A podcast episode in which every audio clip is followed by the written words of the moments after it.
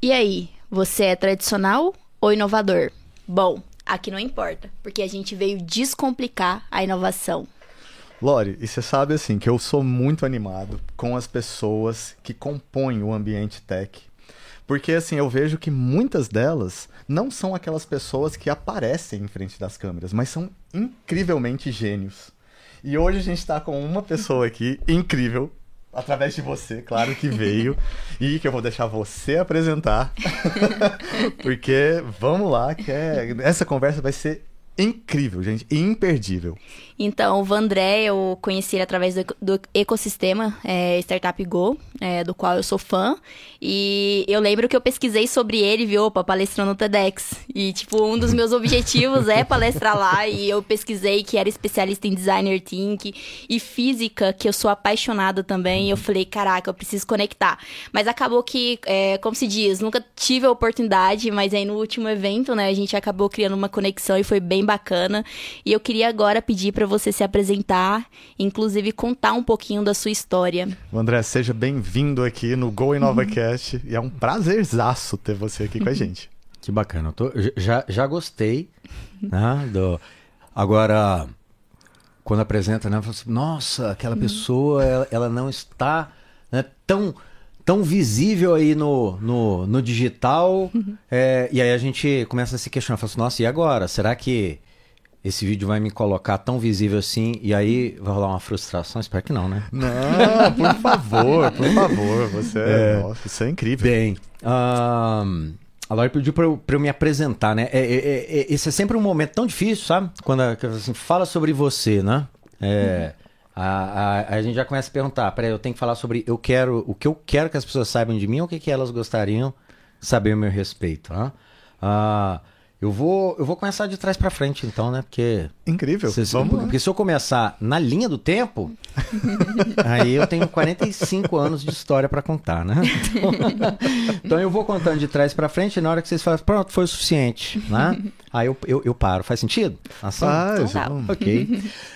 Um, hoje eu estou envolvido profissionalmente um, em um projeto que é, é, é algo que quando eu parei para para pensar quando é que eu, que eu idealizei ou sonhei com esse projeto, é, eu me vi em 1988, uh, ah, quando eu, eu, falei que eu ia começar de trás para frente. assim, vou começar de trás para frente. A primeira coisa que eu falo, 1988. Ok, então já, já sabotei a minha promessa, mas, mas vamos lá. Em, em, em 1988, eu tinha 12 anos e eu sempre gostei muito né, de, de exatas, de é, é, lógica, né? E, e, e, quem puder voltar em 1988, seja pela internet ou, ou, pela sua memória, vai ver que computador ali era uma, era uma, era uma grande promessa, né? Mas não era algo que fazia parte do dia a dia das pessoas.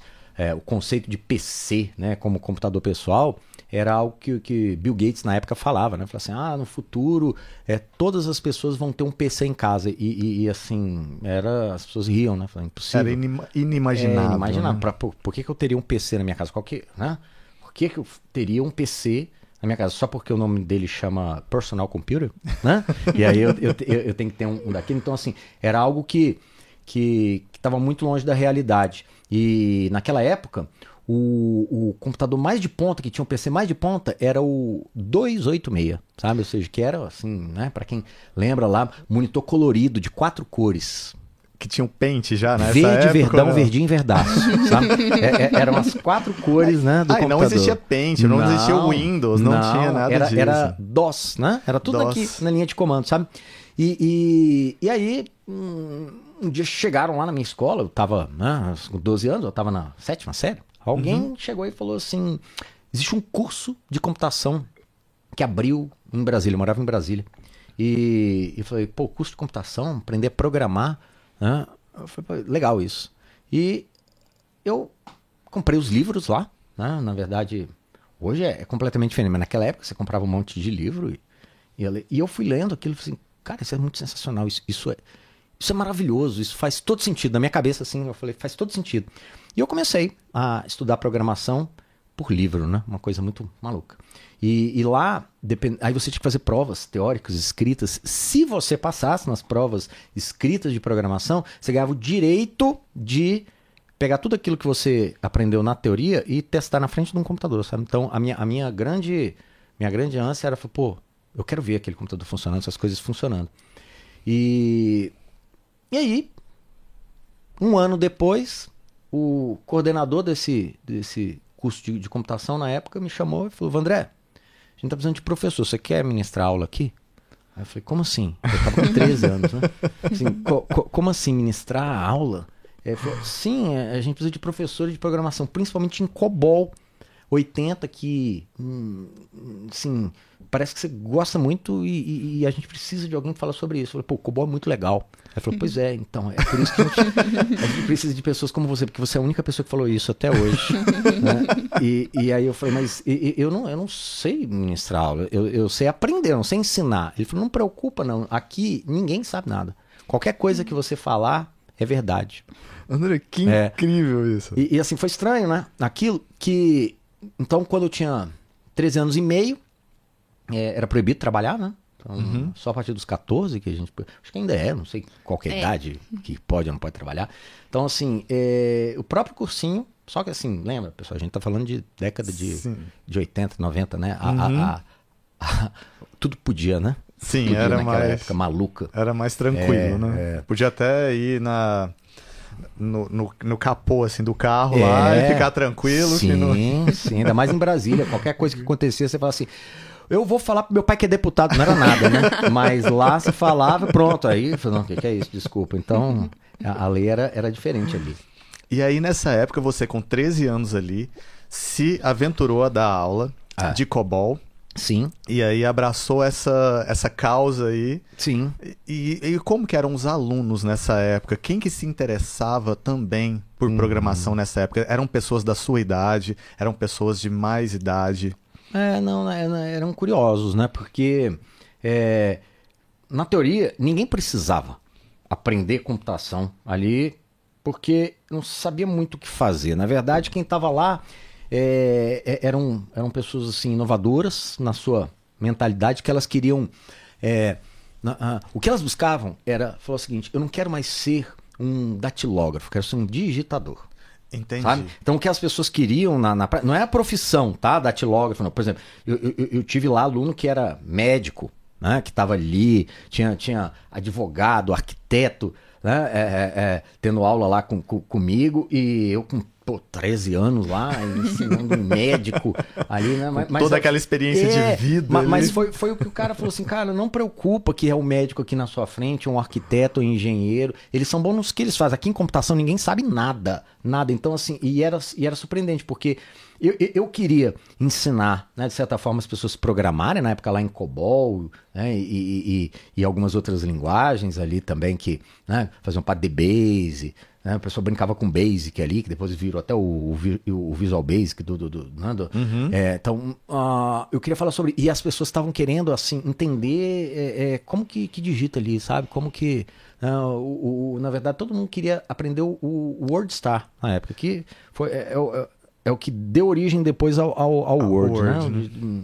Texto. Então, assim, as pessoas, de fato, elas queriam deixar de serem datilógrafas para virarem digitadoras na, no, seu, no, no seu conhecimento. André, acho que a gente pode falar com isso, disso que eu vou falar, talvez um pouquinho mais para frente, mas só para a gente depois fazer uma analogia dessa época que você viveu ali, é. E, que é uma questão que as pessoas não sabiam muito bem o que, que estavam Sim. fazendo e tudo mais, com atualmente também assim falando-se de metaverso, falando dessas outras tecnologias que também todo mundo está sempre reaprendendo e estamos iniciando. Então assim, vamos, vamos continuar com a história, uhum. mas depois só para a gente fazer essa analogia, porque eu vejo que a gente está revivendo esse momento também. É, é, é, é, exatamente isso. Quando eu falei assim, vou começar do presente, mas eu vou voltar ao passado, uhum. você capturou a, a essência do que eu queria dizer sabe? É, é, é que naquela época, naquela época, a gente estava passando por um, por um momento único da humanidade, não, não é da, da, história do ser humano, desde que o ser humano, sabe, uhum. é, passou a ser entendido como ser humano no planeta, é, quando a gente se olhou e falou assim, somos humanos, né? Desde esse dia foi, foi um período único, que é o período da digitalização. Sabe o que, que é o período da digitalização? A gente passou por uma época que tudo que era analógico foi digitalizado. Né? Uhum. Então, por exemplo, é, o, o mimeógrafo, ah, Entendedores entenderão. É aqui que, que olha a câmera, é. né? Entendedores entenderão. O mimeógrafo, ele, ele, ele era, era a, o, o bebezinho da fotocopiadora, né? Sabe? Você jogava um álcool lá no negócio, jogava uma tinta preta, é, é, passava um papel, rodava uma coisa ali, um quichê de álcool e saía uma, uma, uma, uma coisa impressa, sabe? É, era uma prensa né? Era uma prensa tecnológica, assim, mas era totalmente analógico. E, e, naquele período começou a existir, assim, uma lógica assim de. Cara, e se eu conseguisse pegar essas informações e jogar é, pro computador? Mas uhum. e, e, não tinha como. Naquela época não fazia sentido você pegar e digitar tudo novamente. O sonho, o grande sonho era digitalizar. Né? Então, aquele conceito do scanner, que depois você pegava alguma coisa, era capaz de ler aquilo e jogava a informação, conhecimento né, de, de, forma digital. Ou seja, aquilo ali é digitalizar as coisas. Então a gente passou por um período de digitalização de tudo. Tudo era digitalizado. Né? Sabe? Então. E tinha os scanners é, gigantes, é, e tinha scanners de não sei o que, e aí sim, começou a ter sim. essas fases. Então né? foi o mundo da digitalização. E, e o que, que eu entendo por digitalização? Digitalização é você levar para o universo digital uma cópia analógica cópia analógica. Né? E, e hoje, os, a geração é, Z aí, né? dos, dos milênios para frente, geração Z, esse conceito da digitalização, ela, ela, ele não faz mais sentido. Porque quando você produz um conteúdo, hoje um, né, um geração Z produz um conteúdo, o conteúdo já é naturalmente digital. Não precisou passar pela digitalização. Se eu, se eu escrevo uma mensagem né, no meu, meu celular para mandar para alguém, a, a, aquela mensagem ela já foi produzida 100% digital. Eu, eu toquei numa tela sensível ao toque, aquela tela, né? É, é, ela reagiu por software e fez aparecer lá uma, uma letrinha. Então não teve nenhuma interação analógica com aquilo, a não ser né, a, a, a sua interação física com aquela tela. Então, a, hoje a gente vive um, um, um, uma outra um outro mundo que é o mundo do 100% digital. O conteúdo já é produzido digitalmente. Por exemplo, é o que está acontecendo agora. Agora, nós estamos aqui, mas a captura de áudio que não é analógica, tá? vem do fio até. Deixa eu ver se aqui é. o fio. Se é USB ou. Não, é, é, esse fio não é USB, não. Esse aqui. Então, assim, a, até ali é analógico. Até ali naquela Sim. caixinha. Mas dali em diante é, já foi transformado em, em, digital, então assim, já está sendo gravado o, o, áudio em formato digital. É, a nossa imagem, que está né, tá sendo transmitida em algumas mídias aqui, ela já está sendo gravada digital porque o sensor da câmera é digital. Você está entendendo? Então, Eu entendi. Não acontece mais o processo de digitalização. O conteúdo dele já é produzido digital. E olha que loucura.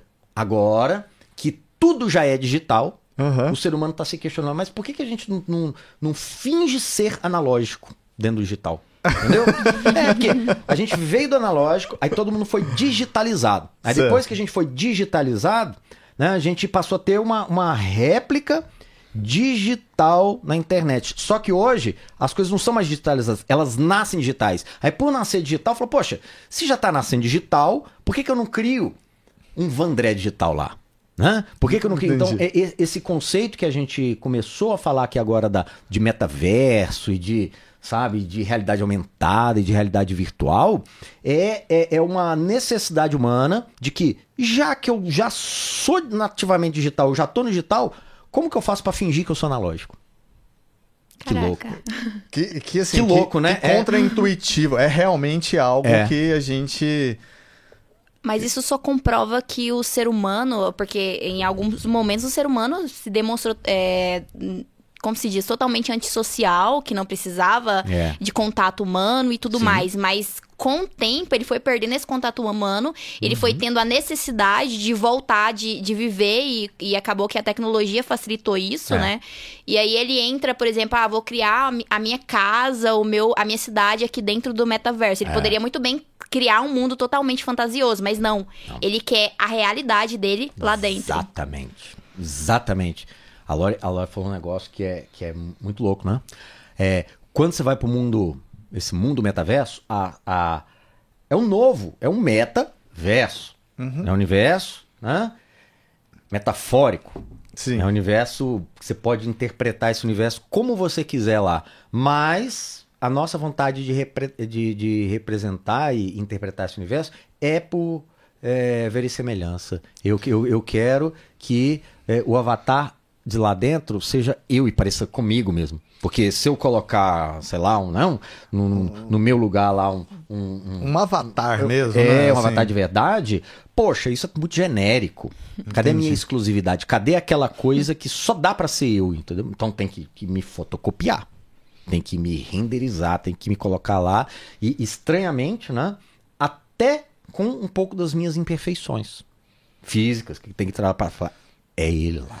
André, talvez isso justifique um pouco a questão das redes sociais estarem assim em descrédito atualmente, no seguinte sentido, que a perfeição as pessoas já estão entendendo que ela não existe. Então a imperfeição lá dentro da rede social, ela te traz mais para a realidade. Isso. E aí essa realidade que é o conceito humano de Uhum. fazer acontecer. A tecnologia ela tá aí para ajudar o humano É. a se relacionar melhor, a estar em lugares que eles não poderiam estar. A Lore até fala de uma questão que eu acho super bacana, que é a questão de inserir uma pessoa que às vezes tem uma deficiência auditiva ou deficiência visual por algum aspecto é, fazer ela se transportar para esse lugar né, com utilização da tecnologia. Sim. Então, talvez assim, esse metaverso, ele tende a ser mais humano porque a gente quer humanizar as coisas para nós continuarmos nos sentindo humanos, não? É. É, né? É, é, é a vontade que o ser humano tem de, de chavear momentos em que eu sou 100% eu, momentos em que eu sou pseudo eu, momentos que eu nem sou eu, mas eu tenho essa, essa liberdade, né? O, o, o, o mundo do o, o Snapchat, os filtros que vieram depois no Snapchat, ele, eles deram essa liberdade para as pessoas, sabe? Falou assim, ó, agora eu quero ser 100% eu. Igual a Lori tava falando algumas vezes, falou assim, ela, né, ela tava me falando esses dias, falou assim, pô, tem umas fotos que eu, que eu publico e eu faço questão de me colocar assim, sem maquiagem, eu não quero nem, eu não quero, pô, eu quero ser, tipo, é, eu do jeito que eu sou quando eu acordo de manhã. Ok, é o direito que ela tem. Porque o Instagram é dela, ela coloca do jeito que ela quiser. Mas o legal é que a partir do momento que cada um tem um seu perfil, a gente pode escolher. Né? Tem gente que fala assim, pô, agora eu quero ter é, olhos de outra cor, eu quero mudar a cor do meu cabelo, eu quero com um toque de um botão. Né? Então, é, é, os filtros, eles deram a, a liberdade para as pessoas se expressarem como elas querem ser vistas. Né? E- e- e, assim, agora. é, e- e, se- sempre que eu tô em situações como essa, né, as pessoas falam assim, dê sua opinião, André. Eu dou minha opinião, mas e- eu evito que. É, é, porque eu acho que todo mundo tem a sua liberdade de pensar pelo seu lado, né? Então eu evito ser ultra polêmico. Eu gosto de polemizar, gosto de fazer as pessoas refletirem, mas ser ultra polêmico né, é um pouco Sim. complicado. Mas tem vezes que a gente tem que defender alguns pontos de vista. Não adianta a gente ficar né, em cima do muro e dar liberdade a todo mundo assim. Eu defendo um ponto de vista que é o seguinte. Eu, eu, quando criticam, né? Ah, mas você não é assim. Ah, você coloca assim, se maqueia tanto, ah, você põe uma roupa, você. Assim, eu sou assim. Sabe? A- a- o meu ponto de vista é o seguinte: a maneira com que eu me expresso no digital é assim que eu sou. Eu posso não ser dentro de casa, mas lá eu sou sim com a cor de cabelo de outra cor. Eu sou. Eu sou porque, olha lá. Aí a pessoa olha e fala, nossa, é assim, pronto. Sabe? Então não é, não é como você quer me ver, é como eu quero me mostrar. Né? Então eu, eu, eu, eu acredito que, por um lado, né, é claro, a gente sempre tem que analisar o que, que a gente ganha, o que, que a gente perde. É, hum, essa, esse universo né, de, de você poder ter a liberdade de ser representado do jeito que você quiser no digital é tamanha que algumas pessoas hoje elas estão com medo de sair em público. né? Tem muitas pessoas que é muito difícil se ver essa pessoa fisicamente, porque o maior temor dela é o seguinte: será que eu fui longe demais na minha representação digital? Será que eu não, não- não distorci tanto né, como que eu, eu gostaria de ser visto? Que se agora eu aparecer fisicamente naquele evento, se eu for naquela festa, se eu for. As pessoas vão olhar pra mim e falar: Mas espera aí, isso não é você, isso não te representa. Então o medo né, da rejeição é muito grande. Então, assim, esse é o lado ultra negativo, digamos, da, da liberdade que você tem. Mas existe o outro lado ultra positivo, que é algumas pessoas só conseguem agora se expressar porque elas têm a liberdade de serem quem elas querem. Hã? E, e, isso, inclusive, está ganhando um nome. Está ganhando um nome. É, é, esse nome já, já é conhecido, essa terminologia. Hoje a gente fala muito sobre inclusão, né? sobre, sabe, sobre diversidade em todos os aspectos. Ah, ah, nós estamos passando por um período, assim, que na minha opinião, muito importante da sociedade de, né, da, da de, de, de, você poder falar, poxa, assim, a diversidade, por exemplo, de gênero, né? Sabe? Então, pô, as letras lá estão né, crescendo todo, todo ano, coloca mais uma letrinha lá e, tipo, deixa mais disponível para uhum. é, eu, André, eu, minha opinião, tá? Mais uma vez defendendo. Eu acho maravilhoso isso, porque isso mostra que somos diversos. Ah, entretanto, a gente está passando por um período, período agora, tá? Nossa sociedade, não é brasileira, não, é, é global. A gente está uhum. passando por uma fase de aceitação da, da diversidade de gênero. Diversidade de gênero. Só que tudo tem um pico, vai, né? Então, uhum. assim, vamos dizer que tá na moda, tá na moda. Vou falar mesmo assim, ó. Tá na uhum. moda você é, poder se expressar é, no, seu, no seu gênero, na sua. Né? Como se você se define do, do ponto de vista sexual, né? De... Agora, é, como é moda, Vai passar a moda por quê? Porque vai chegar um momento que as pessoas falam assim: não, pronto, agora tá tudo, tudo de bom. Agora você não tem que ficar tentando levantar uma bandeira, porque ela já é sua bandeira, já, já sabe? Né? Foi, já foi equalizado é, na humanidade é... a diversidade, já foi equalizado a diferenciação, Isso. já foi é, equalizado, inclusive, a aceitação Exatamente. de cada um ser aquilo que é. E é. sabe o que, que me, assim, tipo, refletiu um pouco? É a questão de que eu sempre falo isso para algumas pessoas que eu converso, eu falo assim: como que eu sei que isso que eu estou vendo é o mesmo que você está vendo. Sensacional. O metaverso, tá, o metaverso ele vem para é, para resolver esse problema de, de, de, pontos de vistas diferentes, porque a noção de realidade é muito complicada, sabe? Será que essa garrafa, né? Vai ter que ter cuidado, calma. Vai ter que ter cuidado que eu vou falar, porque daqui a pouco é. é né? A gente vai para O cara fala assim: peraí, é, eu achei que a gente ia fazer um podcast sobre inovação. Sobre tecnologia inovação. É, filosofia extrema, né? Sabe? Mas, mas assim, tentando. Mas é porque às vezes traz um pouco para a realidade, inclusive do metaverso, é. para a gente entender e Sim. definir o qual a importância de um metaverso, sim, né? Sim, eu não quero falar sobre esse assunto ainda não, porque eu tô com uma coisa na minha linha do raciocínio que corre risco, tá? Uhum. Deu, deu embora e nunca mais voltar nesse tema que eu queria, que eu queria é, é, finalizar, porque essa história que eu falei da, da, da diversidade de gênero uhum. é, é era só para explicar é, é, outras diversidades que estão a caminho, tá? Então, Legal. Então, assim, diversidade de gênero, Pico da moda que a gente está vivendo aqui agora, só que depois vai cair, porque, como você falou, isso vai virar senso comum. E, e agora, enquanto esse negócio já está já, já tá nascendo um, um, uma nova diversidade, tá? Que é, é, uma das que eu defendo, é uma, é uma bandeira que eu, que eu, que eu tô ávido a, a poder. Uh, realmente, nisso eu quero ser uh, um, um um influencer, eu não sei nem o nome. Uma linha de frente, é, assim. Eu quero ser nesse, porque muitas vezes me questionam, assim, pô, André, vai lá, fala sobre inovação, cara. Você, você vive isso, respira. Tipo, é massa falar sobre inovação, mas, eu, eu acho que, que não é uma bandeira assim tão, sabe? Tipo. Então que te deixa assim, boa. pra você. Por mais que eu respire isso 24 horas. Mas a minha bandeira hardcore, ela tá virando agora a, a, a neurodiversidade. Que a gente está falando de diversidade de, de, de, Mas a gente já parou pensar que, da mesma forma que todos nós somos completamente diferentes fisicamente e nas nossas. Né, como se a gente se vê, se identifica é, por, por, por, questões físicas e por questões né, é, sexuais, por questões românticas, a gente também é igualmente diferente do ponto de vista de como que a gente interpreta a realidade. Amei isso. É a neurodiversidade sabe?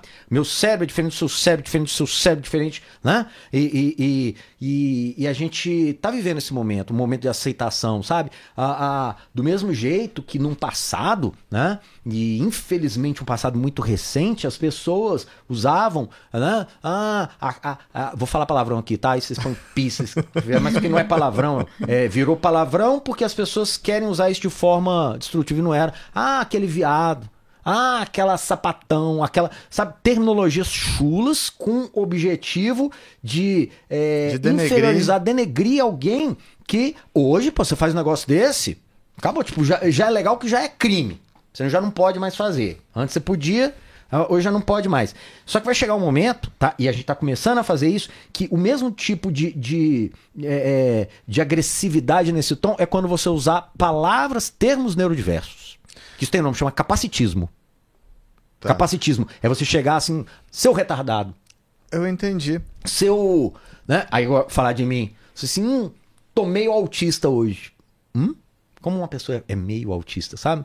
Nossa, a pessoa assim. Aí alguém tá estressado, gritou, depois acalmou, falou: não, deixa eu- essa pessoa é meio, é meio bipolar, sabe? Ou seja, isso é a neurodiversidade que a gente tem que aprender a respeitar. A gente vai ter que aprender a respeitar. A gente tem que parar de usar esses termos como uma, uma, uma maneira de inferiorizar alguém, porque somos igualmente diversos do nosso ponto neurológico é, mental. Eu creio, assim, eu concordo em, em todas as palavras, porque realmente, assim, a diversidade, ela existe a partir do momento que um nasce de pais e mães diferentes, você já é automaticamente diferente, né? E mesmo que fossem pais e mães iguais, já é, são diferentes de natureza. Você tocou num ponto que eu acho que a gente pode, assim, talvez explorar, se você se sentir confortável, claro, com relação ao autismo. Sim. O autismo, principalmente na questão da inovação. Você acredita que a inovação com o autismo, eles se autocomplementam, é, porque dá a sensa- sensação de que você pode ir para um outro universo, assim, que você pode criar e que você pode viver aquela realidade sua, porque o autismo, ele tem muito isso, né? Ele vive a realidade dele e é hiper ativo, hiper inteligente. A gente sabe, assim, das sinapses. É, é, não, são. Cê- cê- é, mas, mas entendi. Vamos lá, vamos lá. Mas eu, eu tenho minha- minhas, minhas, é, meus 50 cents, né? Que as pessoas falam. Pessoas, eu sou pessoa. Nós falamos, né? É, beleza, mas v- vai, pode continuar. Então, e assim, eu queria saber só se a questão do autismo você vê que isso te ajudou, te impulsionou dentro da tecnologia, ou se na verdade você utiliza a tecnologia para estar mais confortável com você inserido nela e quer trazer esse conforto para as outras pessoas, né? Sim, sim para todas as perguntas, tá?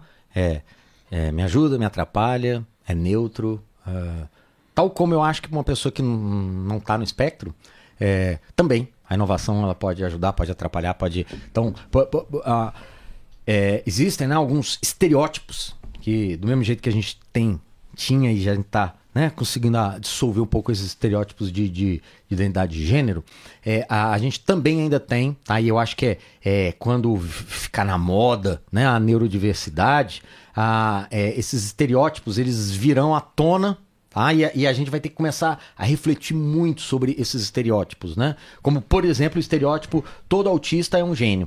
Né?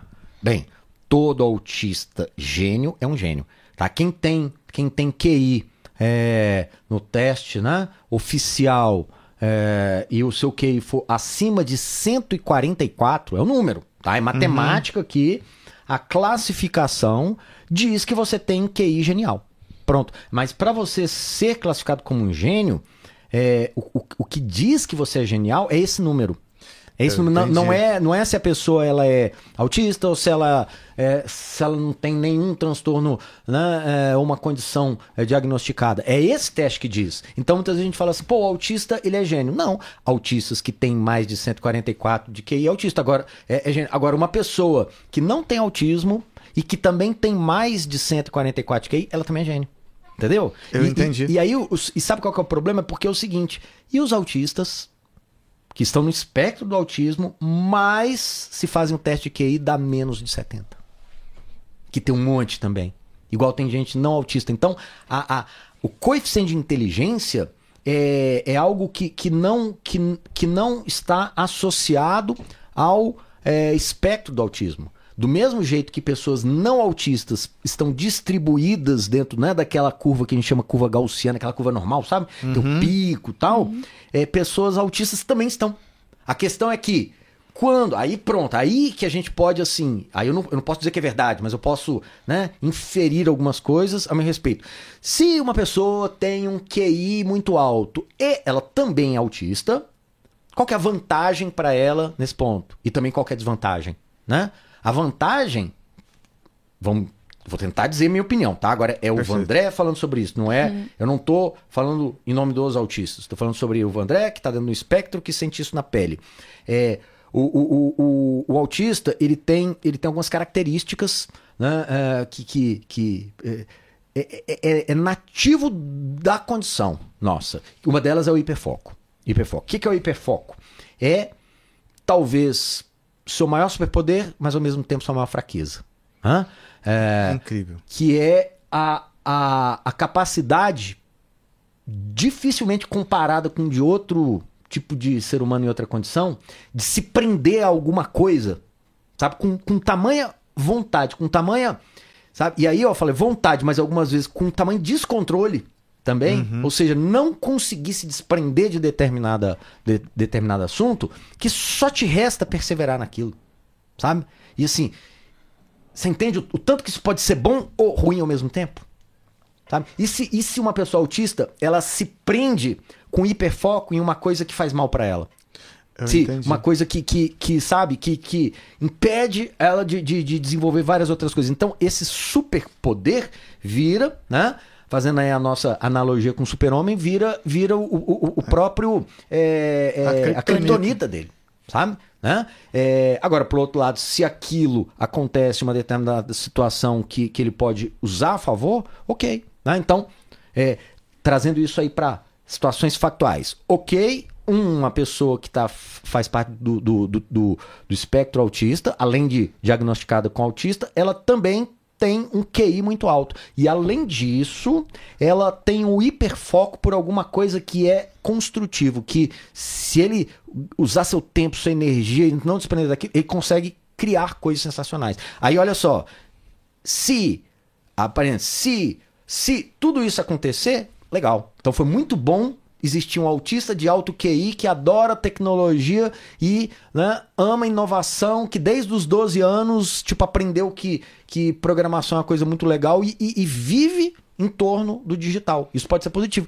Mas e as outras coisas? E os outros hiperfocos, as outras, outras coisas que te impedem, né? Porque é, é, fa- fala uma coisa também que, que, é, que, que, que é bem reflexivo pra mim. Diz o seguinte: ah, se a pessoa é, é autista, é- ela é tão inteligente que ela aprende as coisas com tanta facilidade. Não, é porque se você tem hiperfoco por uma coisa, é, você estuda tanto aquilo, tanto aquilo, tanto aquilo, que você vai aprender. Então, qualquer pessoa, qualquer pessoa, se tivesse gastado a mesma quantidade de tempo que o autista gastou naquela, naquele assunto, aquela pessoa não autista, ela saberia igual. O problema é que ela, essa pessoa não tem hiperfoco. Então ela tem foco. Ela focaliza aqui, focaliza ali, focaliza ali. E aí ela vira uma generalista. E qual que é a vantagem de ser um generalista? Pô, você está preparado para lidar com o mundo de todos os ângulos. Os autistas não estão. Eles estão preparados se você falar sobre aquele assunto. Se você mudar de assunto, vamos falar sobre poesia. Entendi. Então, assim, que seja um assunto positivo, É. construtivo É. e de futuro, né? Assim, É. porque... E, Vandré, assim, ó... Desculpa, Lore, você quer Não, fica à vontade. Ah, eu vou pedir pra vocês me cortarem com toda a. Tá? Não precisa de delicadeza. Ah, tá. Agora é minha vez. Até porque, coisas, né? A gente tá falando de autismo, vamos falar de autismo. É, o autismo, ele, ele, ele tem. Ele tem. é, a consequência desse hiperfoco é: se alguém chega pro autista e consegue é, é, chavear o hiperfoco dele, ou alguns hiperfocos, porque nem sempre o autista tem um, ele pode ter um. Ele consegue ficar dois anos falando daquele assunto. Sem nem perceber que ninguém mais quer falar sobre aquilo, você tá entendendo? Sabe? Então, pô, esse podcast ele tem objetivos. Você quer chegar em algum lugar. E de repente o, o- o objetivo desse podcast não é ficar falando sobre hiperfoco. Então você fala assim, André, chega de hiperfoco, acabou. Ok, entendi. Aí eu desligo. André, na verdade, assim, eu queria entender um pouco mais sobre o hiperfoco, porque Uhum. ele também é um fator relevante na É. inovação que a gente está vivendo, Sim. né? Assim, todos estamos aprendendo coisas. Uhum. E aprender com velocidade é o que o mundo está querendo imprimir Legal. hoje em todos. É. Então, o hiperfoco, ele, de fato, se torna importante e inteligente. Então, são duas perguntas, na verdade, que eu gostaria de ver com relação a isso. Primeiro, que você, assim, quando você tem o hiperfoco em uma coisa, como que você distribui o, fo- o foco em outras coisas? Você deixa de viver, É. é, assim, para concentrar só naquilo. Uhum. E a segunda é a questão assim, ó, se você precisa de um mentor né? Ou alguém que te direciona. Quem que te direcionou para gostar de tecnologia? Isso nasceu em você? Ou de fato você viu alguém e falou assim: hum, interessante aquilo ali. Quero ir e quero seguir aquela pessoa, ou aquele conceito, ou aquela ideia. Uhum. Como que isso nasceu? É, é, eu acho, tá? Porque A gente tá falando de você. Sim, Né? Assim, sim. a gente não tá. Igual você falou, Entendi. que bem colocou. É. Não é representando todas as Não. pessoas nesse sentido. É, Até o porque, ó, André. ó lá, legal, né? Então, pô, vou levantar minha bandeira. O negócio chama espectro. Sabe por que é espectro? Porque é, a- aquele indivíduo, ele tá naquele lugar, só naquele lugar, e é só dele aquele lugar. Hã? Perfeito. Vou, vou falar uma coisa legal. Você falou de espectro, falou essa coisa de, falou assim, poxa, André, você pode falar sobre você, você não pode falar. É, em, um, em um passado não muito distante, ainda é presente. É, dizem que, né, estereótipos, tá? Fala assim, ah, os autistas vivem num mundo à parte. É muito normal. Eles vivem no mundo do autista, né? É, que isso pode parecer bonitinho, por um lado, mas pode ser também ah, uma, uma- uma- mais uma das maneiras de... de, de como é que é o nome da De palavra? desconsiderar, né? É, Assim. é, desmerecer ali, porque, pô, você tá num. vo- Você é um não humano, digamos assim, né? Você tá num. ah, tá- ali. É, depois de. E aí, tem outra frase, tá? Uma frase que, que essa faz parte do meu dia a dia da inovação, que falo, sempre falo para as pessoas, ah, porque você tem que. Que a gente tá conversando sobre isso, né, olha, esses dias assim. Ah, você tem que pensar fora da caixa, pensar fora da caixa. Se você quiser inovar, você tem que pensar fora da caixa. E essa coisa de caixa sempre foi uma coisa que eu, eu não entendia. As pessoas falam assim, você tem que pensar fora da caixa. Eu falei assim, e agora, como é que eu faço pra pensar fora dessa tal dessa caixa? Aonde que está essa caixa? Que caixa é essa? A minha vida inteira foi assim, sabe? Assim, é, pense fora da caixa. Aí eu dava uma ansiedade absurda, de falta de ar. Eu falei assim, pra pensar fora da caixa, eu tenho que entender o que é estar dentro da caixa. O que é essa caixa? Onde que está a caixa? E aí que eu fui compreender agora, tá? Sim. Como eu falei, eu tenho 45 anos. Eu fui entender essa tal dessa caixa que eu tanto explicava para as pessoas, que eu tanto nas minhas palestras, nos meus treinamentos. Eu sou professor há 32 anos. Então, há 32 anos, né, eu tô ali transmitindo o que eu acredito, o que eu penso, o que eu acho. E, e é- parece que essa palavra caixa eu sempre falei, sabe? Ah, porque fora da caixa, sai da caixa, sai da caixa. Eu nem sabia o que eu tava falando. Eu tava repetindo o que as pessoas falavam. E aí eu descobri uma coisa que aí que me fez entender o que, que é o, o TEA, né? Que é o transtorno do espectro autista. É o seguinte: neurotípicos, ou seja, os não neurodiversos, não. E o que, que é um neurotípico? É, são todas as pessoas que não receberam nenhum diagnóstico, tá? Que as tornam neurodiversas. Pronto, já começa por aí. Se você não tem, você está dentro desse grupo dos neurotípicos. Muitas vezes você não é um neurotípico. Mas como ninguém um dia chegou na sua cara e falou, você é, tem. São, começa com T, né? Você tem TAG, você tem TOC, você tem TDAH, você tem. Né? São, são, as- Sim. são os transtornos, que inclusive hoje né, se discute muito sobre a, a se esse T tá certo. É um transtorno? Ou, né? ou, Ou é uma característica. uma característica. Então, a- a- existe um movimento muito forte para mudar essa terminologia, tirar o T de transtorno para C de condição. Condição do Entendi. espectro autismo, condição do déficit de atenção. É mais leve, né? Condição- é uma condição. A pessoa está nesta condição. Entendeu? E isso não torna ela né, uma transtornada. Tá? O transtorno acontece de você não conseguir lidar com ele. Mas e se uma pessoa vive muito bem na bipolaridade? Que hoje eu acho que nem, nem chama mais a bipolaridade, mudou o nome. Mas ok, corrijo, não sei se. Aqui faz aqueles negócios, corrige assim o nome. Nesse- A gente faz tudo aqui. Nesse, Digitalmente, parece acho que é possível é, tudo. Inclusive, tá. você é a pessoa É. que sabe que é possível, né? Assim, É. o digital É, fazer eu, as eu- coisas. eu não sei, mas, mas assim, é, é, hoje as pessoas estão falando, pô, é uma condição, sabe? E se a pessoa tá bem com aquilo? Eu, eu, eu conheço pessoas, eu conheço pessoas que tão, são diagnosticadas né, com o antigo, tá? Tô falando o nome errado, do, do transtorno bipolar. é, e aí fala, pô, é, basta você tomar esse remedinho aqui, ó, que vai ajustar os seus extremos. Daí a pessoa fala assim, eu não quero ajustar meus extremos. Eu tô feliz com aquele Incomoda jeito. você, incomoda, sabe? A você, Entendi. papai, a você, mamãe, a você, namorada, a você, filho. É, é, eu quero estar nesses extremos. É, é tá aqui ou tá aqui que me faz sentir quem eu sou. Quem somos nós para falar pra essa pessoa que ela tá errada? Ok, se isso faz mal a terceiros, aí é outra história. Entendeu? Aí a gente tá falando, né, de, de, de, é, personalidade da pessoa, de conduta, de ética, que não tem nada a ver com a questão do transtorno, não. Então, é, vo- voltando, voltando aí na- na- nessa ideia, né, do, do, do uh, da caixa, da caixa Uhum. que a gente tava falando aqui. Aí que eu fui entender. Pessoas neurotípicas, ou seja, as pessoas não vistas, que não se entendem, não se percebem como uma neurodiversa, porque tem gente que é assim, né? Tem gente que fala assim, eu não consigo é, entender que eu sou diferente, eu só Sim. consigo entender que eu sou igual. E aí É. volta naquele assunto que a gente tá vendo coisas que pra mim é de uma forma, pra Lore é, de É. outra, pra você, Vandré, é outra totalmente Exato. diferente. E é a mesma coisa que está aqui, ó, mas É, são Exato. versões diferentes. Aí é a caixa. Neurotípicos vivem dentro da caixa. Eu entendi. Entendeu? Essa é a caixa. Quando a gente fala assim, você tem que sair da caixa. É, é como se pedisse pro neurotípico e fala assim: por um mês, ou por um dia, ou por 24 horas, você tem que imaginar como se você fosse um autista. Ou você tem que imaginar como se você tivesse transtorno de déficit de atenção. Ou como que a pessoa vai fazer isso? Entendeu? Ela vive dentro dessa caixa. Só que aí, olha o drama que eu vou te falar. Bem, se. E a estimativa é que 80% da, da população seja neurotípica, ou esteja, Tá. pelo menos nunca vai descobrir. Esses outros 20%, então, eles estão na outra caixa, na caixa da neurodiversidade. Não. Só, só existe uma caixa. O resto tá sem caixa. Tá flutuando. Eu- Cada eu- um na sua realidade.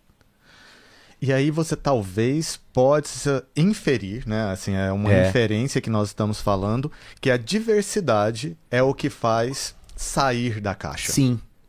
Entendeu? Então, quando, por exemplo, sabe por que, que eu é, sempre sofri em tentar entender, pô, se eu tô dentro dessa caixa, como é que eu faço pra sair? Sabe por quê? Eu nunca estive dentro da caixa. Entendeu? Essa caixa não me pertence. Eu entendi. O meu jeito é, nativo, natural de ver o mundo ao meu redor é diferente do jeito que a caixa é. Então não sei, eu nunca fui pra dentro da caixa. Aí, qual que é o lado positivo disso? Positivo.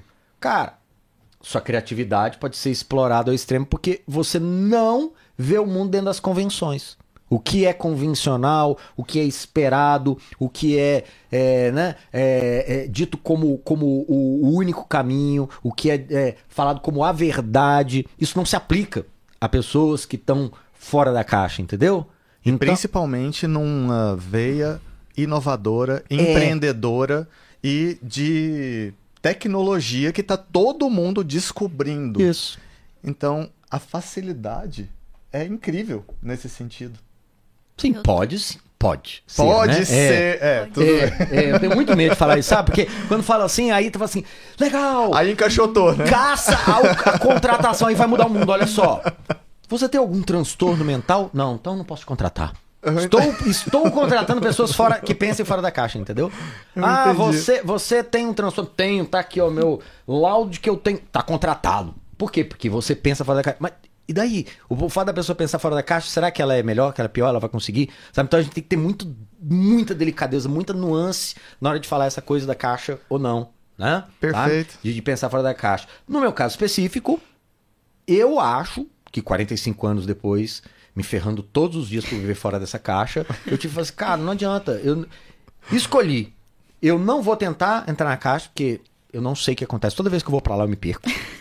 Entendeu? Eu não consigo conversar com as pessoas que estão dentro da caixa de forma que eu entenda essas pessoas e elas me entendam. Então, a gente tá rodando sistemas operacionais diferentes. Tá? Então, eu vou pra fora da caixa, onde eu me sinto confortável. Mas o problema da fora da caixa é que como que eu vou explicar para as pessoas que caixa é essa, o que, que eu penso, o que eu acredito? Então, é, o que, que eu faço? Eu não explico. Eu faço. E aí as pessoas olham e falam: Ah, entendi. O que, que você quis dizer, tipo, cinco anos atrás, três anos atrás, dois anos atrás, um ano atrás, entendeu? Incrível. Então, a- a- eu acho que é isso. A gente tem que fazer. Faz. E o mais legal, você não pode fazer achando que as pessoas têm que acreditar ou têm que gostar. No- é, é quase certo que elas vão odiar. é, afinal de contas, é o seu único jeito de interpretar aquilo. Mas, e se as pessoas gostarem? De vez em quando, de vez em quando, um coitado de um autista falando coitado, tá? Não, hum, né? Mas assim, o cara tá lá sozinho, perdido naquele mundo tal, faz uma coisa que, tipo, deu a sorte daquele negócio assim, cara, isso que você viajou loucamente resolve o problema de 90% da população, entendeu? Então, é, é- aí a, a, a disrupção surge. Ela, ela vem daí, né? Dessas coisas que ninguém esperava, mas quando estão disponíveis, resolvem problemas que a gente nem sabia que sentia. Né? Cara, e. Nossa, Laura, você pode perguntar.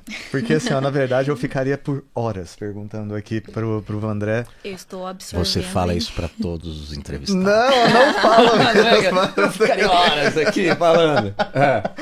Mas tem pessoas que são, assim, de fato, o que a gente pode ver. Porque a criatividade, ela é única. E ela é de cada um. E quando a gente sabe explorar essa criatividade, ela de fato entrega coisas disruptivas. Sim. E a humanidade, ela tá. Eu acho que precisando é uma palavra muito ruim, necessitando também é, mas assim, ela pode estar carente de inovações que solucionem coisas que, que sejam assim muito simples Sim. de fazer, Sim. só precisa de um outro ponto de vista e alguém que não tenha essa caixa estabelecida dentro dela. Uhum. Então, com relação, quando eu encontro alguém assim, eu acho incrível, porque é um mundo inteiro que pode ser explorado no sentido de achar soluções que às vezes são simples. É. A maioria das boas soluções são simples. Você também pensa dessa Sim. forma? Se você tentar complicar demais, é, você vai se perder no meio do processo, porque você não vai saber nem como você tem que começar, nem como você tem que perseverar e que hora você tem que parar. Né? Então você tem que simplificar. Posso voltar em 1988? Vamos. Com certeza. Lembra que eu falei que, tipo, agora eu tô conseguindo pela primeira vez fazer um negócio que eu pensei lá, né? Quando eu me vi como professor, tá? Com, pô, 13, 14 aninhos lá. E, e, tipo, e aí, depois, quando eu fui prestar vestibular, eu falei assim, o que, que eu vou fazer da minha vida? É porque agora eu posso começar tudo de novo, você concorda? Prestou vestibular lá, eu tinha 17, 18 anos. Falei, cara, eu posso, tipo, começar tudo do zero, né? Aí, eu, eu conversando com os meus amigos, meus... Sabe assim, o que, que eu faço? O que que eu... Pô, meu futuro agora... Tava... Aí, e tinha, uma, tinha uma amiga minha, que ela chegou pra mim, isso eu tava o quê? No, tipo, terceiro ano, né? 17, 16, 17 anos. Ela falou assim, André, tipo, meu sonho era ser igual você. Eu falei, como? Tipo, você já sabe, você já é. Você- eu- a gente tá tentando descobrir o que, que a gente vai ser na vida. É, eu tô na frente de um cara que é professor há quatro anos, há cinco anos. Tipo, você ensina as pessoas. Vai ser professor. Porque você já é. Eu falei, isso faz sentido, é mais prático. Né? Eu não tem que tomar decisão.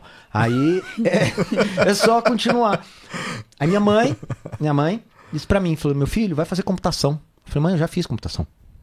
Não, na faculdade. Falei, pra quê? Entendeu? Tipo, Aham. eu já. Ah, você tem um diploma de computação. O que eu vou fazer com esse diploma de computação? É, aí eu falava assim, eu até perguntava pra minha mãe, eu falei, mãe, é, eu, eu- eu sei que pra eu operar uma pessoa, eu tenho que ter um diploma de médico, pra eu tratar da mente de uma pessoa, um diploma de psicologia, pra mas assim, pra eu programar eu tenho que ter um diploma de programação.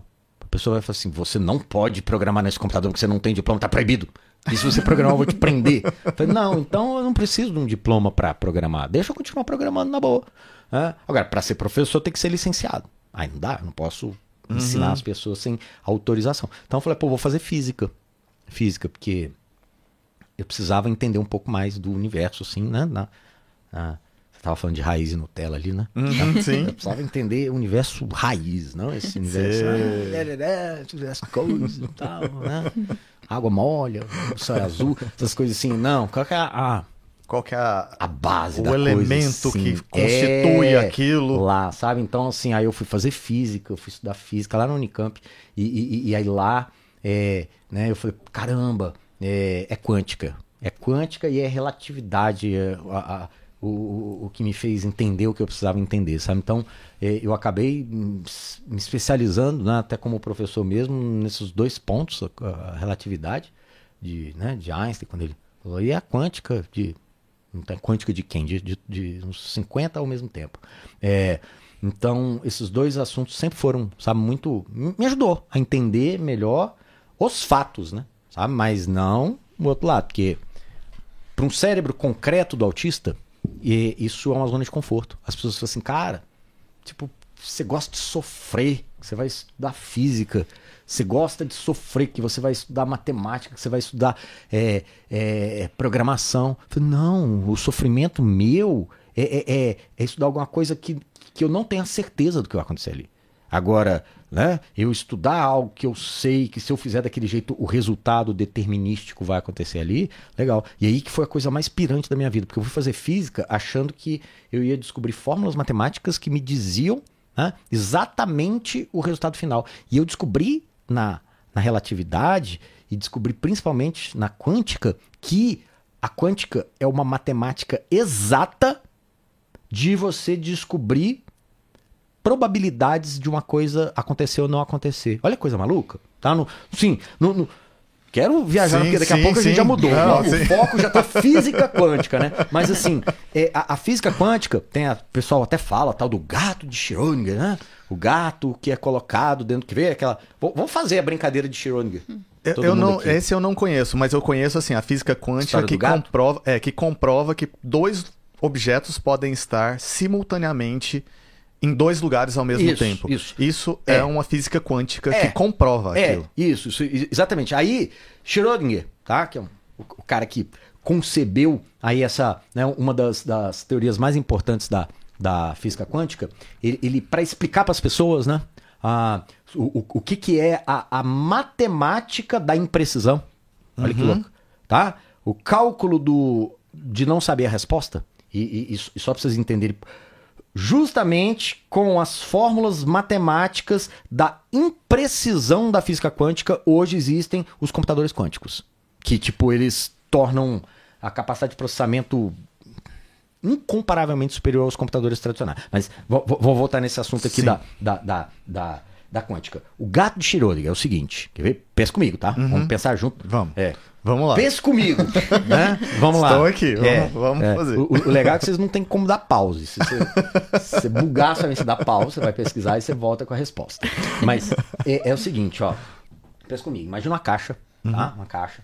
E essa caixa preta, é, é, eu posso abrir e posso fechar. Se eu fechar essa caixa, eu não sei o que está acontecendo lá dentro, não sei, tá? E aí eu coloco dentro dessa caixa um, um- um recipiente com, com, com água, com água, e coloco dentro desse recipiente é, um, um- um elemento radioativo, tá? Que ele é letal, Uma- um césio, alguma coisa. Nossa, até horrível falar isso, césio em Goiânia, É né? porque- Mas a gente sabe exatamente, foi até melhor. A letalidade. Você vê o que acontece, tá? Eu coloco césio dentro da água e um potinho dentro de uma caixa. Tá. Aí eu pego um gato, coloco esse gato dentro da caixa e fecho a caixa. Então, o gato pode beber a água que tá lá? Pode ou não pode? Pode. Pode. Ele pode não beber? Pode também. Pode.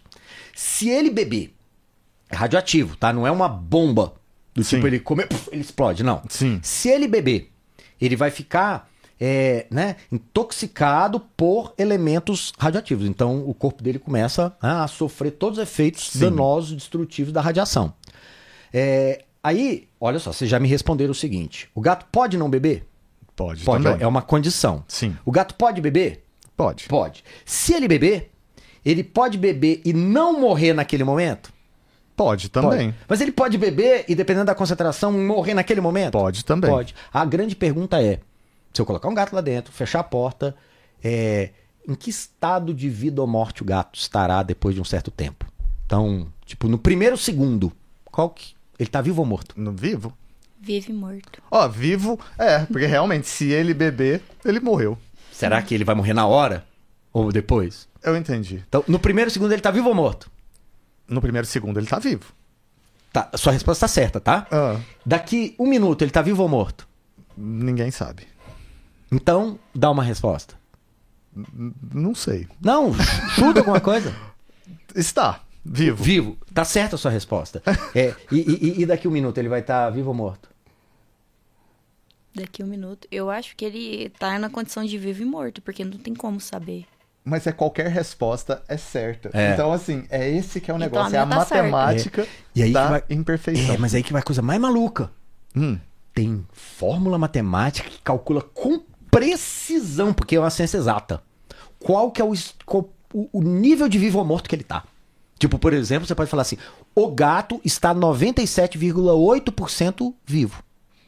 Mas em razão de algo que aquela matemática soube calcular. Por exemplo, assim, É. o funcionamento do órgão, não sei o que, tal É. ali. São Então, muito assim, variáveis. são, pre- pre- são previsões É. sobre determinados assuntos, né? É. Porque a matemática, eu acredito que ela sempre vai ser exata.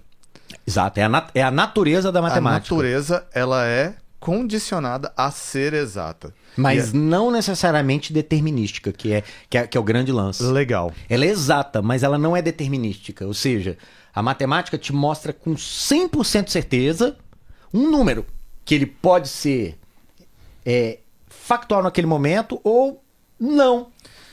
E sabe o que, que me lembrou? Falou assim que uma pessoa falou que é o zero que dá a condição dessa probabilidade incrível que a, a matemática dá. Porque o zero, ele abre todas as possibilidades para uma matemática. E aí talvez seja isso. É, é- Mas é- eu também, assim, eu não sou matemático. Não, mas e, assim, é, é- é- é porque, é porque todos os números que existem no universo são infinitos. Uhum. Eles, eles giram em torno do zero. Então, entendeu? Olha só. O zero é o pai de tudo. Todos E os números. vamos então agora conversar sobre. Nossa, peraí. Eu acho, que, acho, que eu, não, é, eu acho que eu tenho que refletir por Ou, um Eu quero segundo. falar sobre. eu, eu, eu buguei o podcast de vocês. Tinha um Não. tema. De jeito Na verdade, nenhum. não. Eu, eu, eu vou assistir isso daqui várias vezes e tenho certeza que várias pessoas vão assistir também. É, eu quero falar de comunidades agora, porque você falou um- um- algo muito interessante que as pessoas agora estão tendo essa. que- querem ser representadas por uma bandeira e tá criando, de certa forma, uma divisão Sim. na sociedade. E uma coisa que eu é, obs- observei baseada na história mesmo, que foi criadas as divisões, mas em algum momento a população se unia em algum fator. É, você- tipo, será que no futuro, é, basea- também pela facilidade da tecnologia, as pessoas, ao invés delas criarem mais divisões, elas não vão sentir a necessidade de se unir? Uhum. É, Mas é, é, é isso que está acontecendo, né? A gente, a gente cria todas as possibilidades né, do, do, do, ah, de você estar dentro do, do- do- de, de um espectro é, é, de gênero para dizer o seguinte, ó. Eu sou L, você é B, aquela outra pessoa é T. Todos nós estamos juntos é, clamando pela, pela mesma aceitação de que somos diferentes. Não é? Ou seja, é, pouco espinho no frio. Perfeito, eles têm que se encolher para se aquecerem. Mas não pode encostar. Senão um machuca o outro. Né? Pouco espinho no frio. Junto, um monte de... Vai chegando, vai chegando, faz, mas peraí, eu tenho um limite do que eu posso chegar. Então, comunidade pra mim é isso. É assim que eu vejo comunidade. São, são pessoas que sozinhas elas não têm voz, elas, elas fazem parte de um, percentual tão, tão pouco representativo que elas não conseguem nem eh, eh, defender o mínimo de seus direitos. Mas, quando elas percebem que tem muitas outras pessoas diferentes delas, mas que sentem dores iguais, aí, coletivamente, aquela dor representa o todo. Vandré, e assim, ó, e agora traduzindo isso para dentro do universo tech e de inovação, para a gente conversar sobre comunidades nesse sentido. A gente conversou aqui com o João, eu acho que foi o João que falou que já está tendo até. Sensacional, João. Sim, um cara incrível. Adoro. E aí ele falou, inclusive, de uma nova profissão que está chamando de manager, community manager. É. E aí, assim, então já está criando essa sensação por comunidades, né, dentro do tech. Tudo. Você também pensa que esse seria o presente do tech, a gente trazer cada vez pessoas mais juntas? E como que você entende isso dentro da tecnologia? igual qualquer outro grupo que se reúne em, em prol de, sabe, uma crença comum. A crença comum do tech, crença, né? É uma crença. A gente não precisa ter provas materiais e refutáveis daquilo para eu acreditar. Sim. Isso é crença, né? É, pode ser crença política, crença é, filosófica, crença religiosa, crença espiritual. O- o- o- os techers, Uhum. falar, não batizar esse nome, não sei se isso existe, deve ter, né?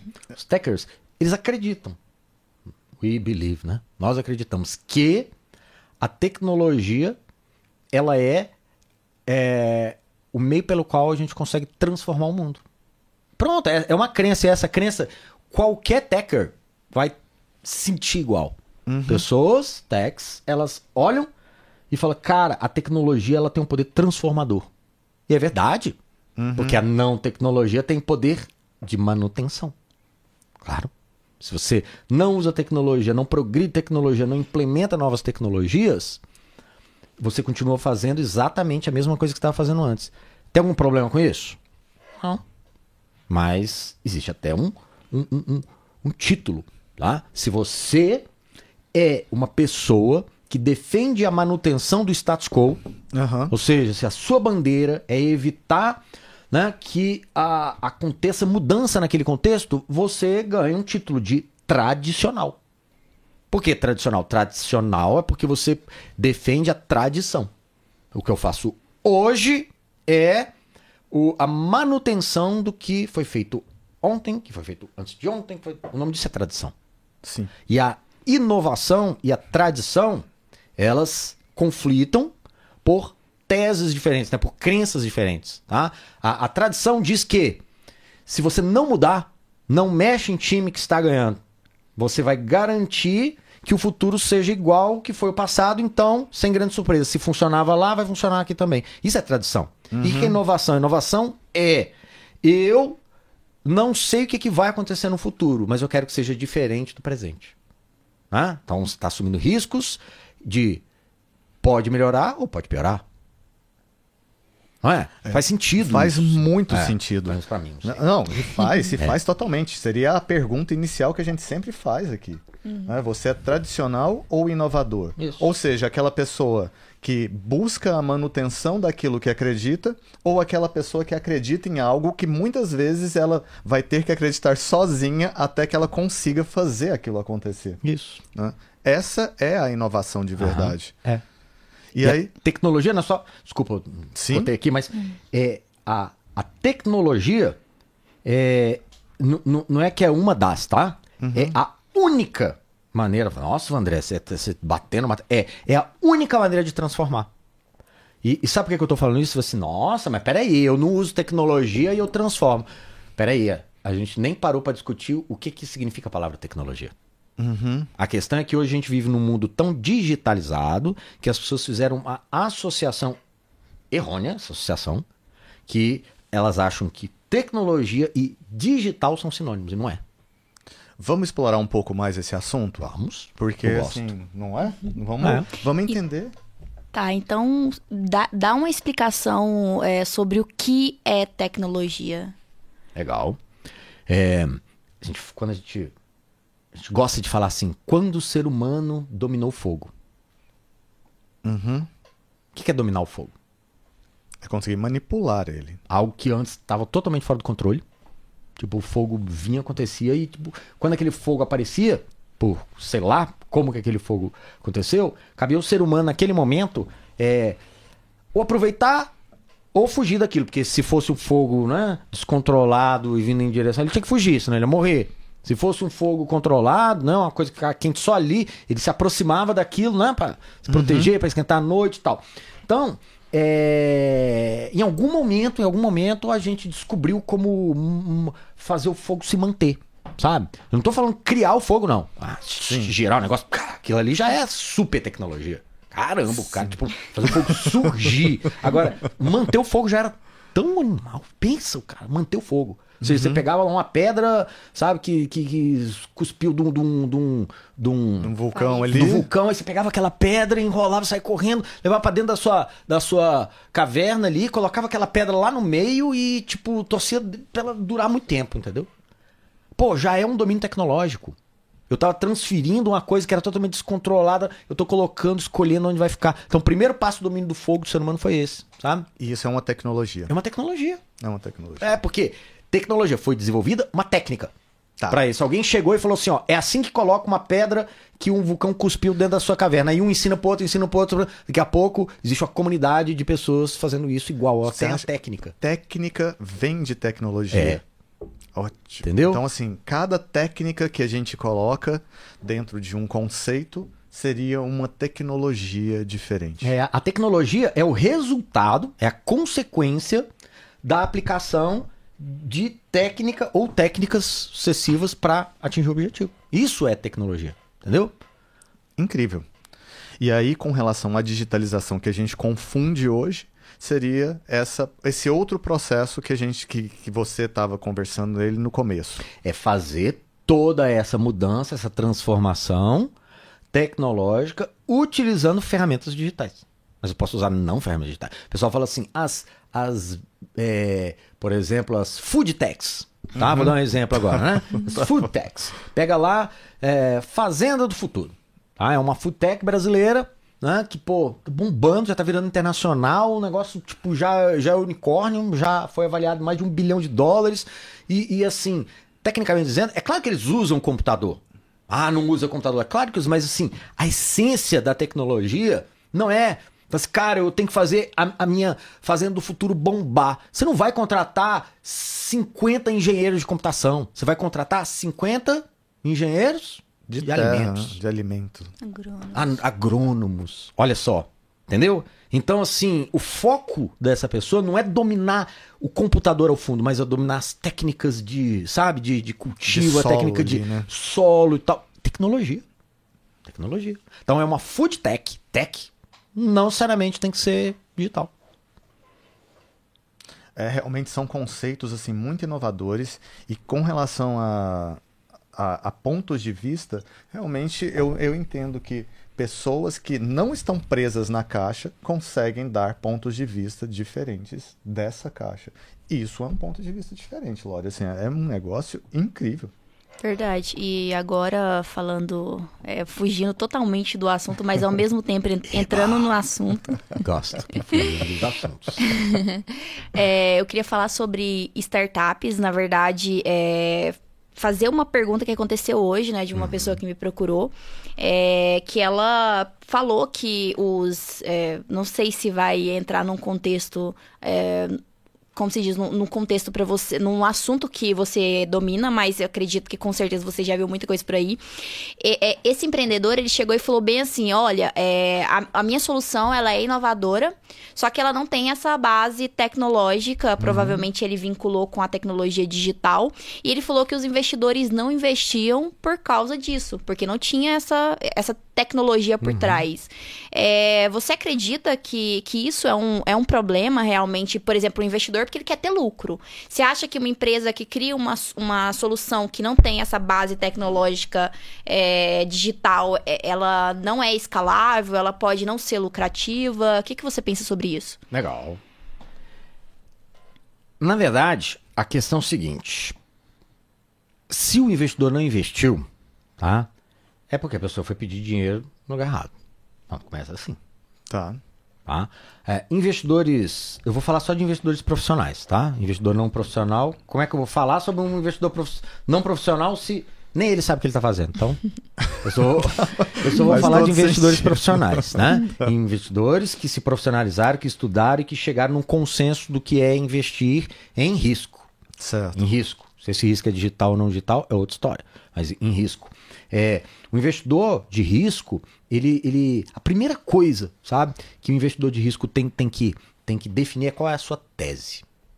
Tese, tá? Uhum. E o que, é a tese? É a lista de todas as verticais ou horizontais em que ele está disposto a assumir risco para investir.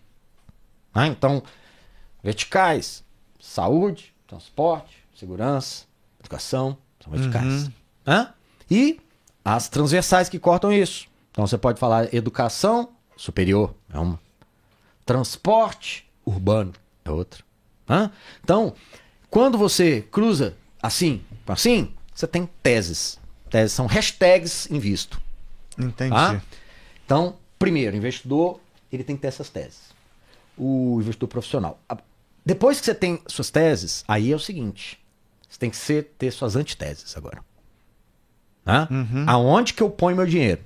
Mas também tem que saber aonde que nem adianta, eu não vou pôr meu dinheiro. Mesmo que seja tentador.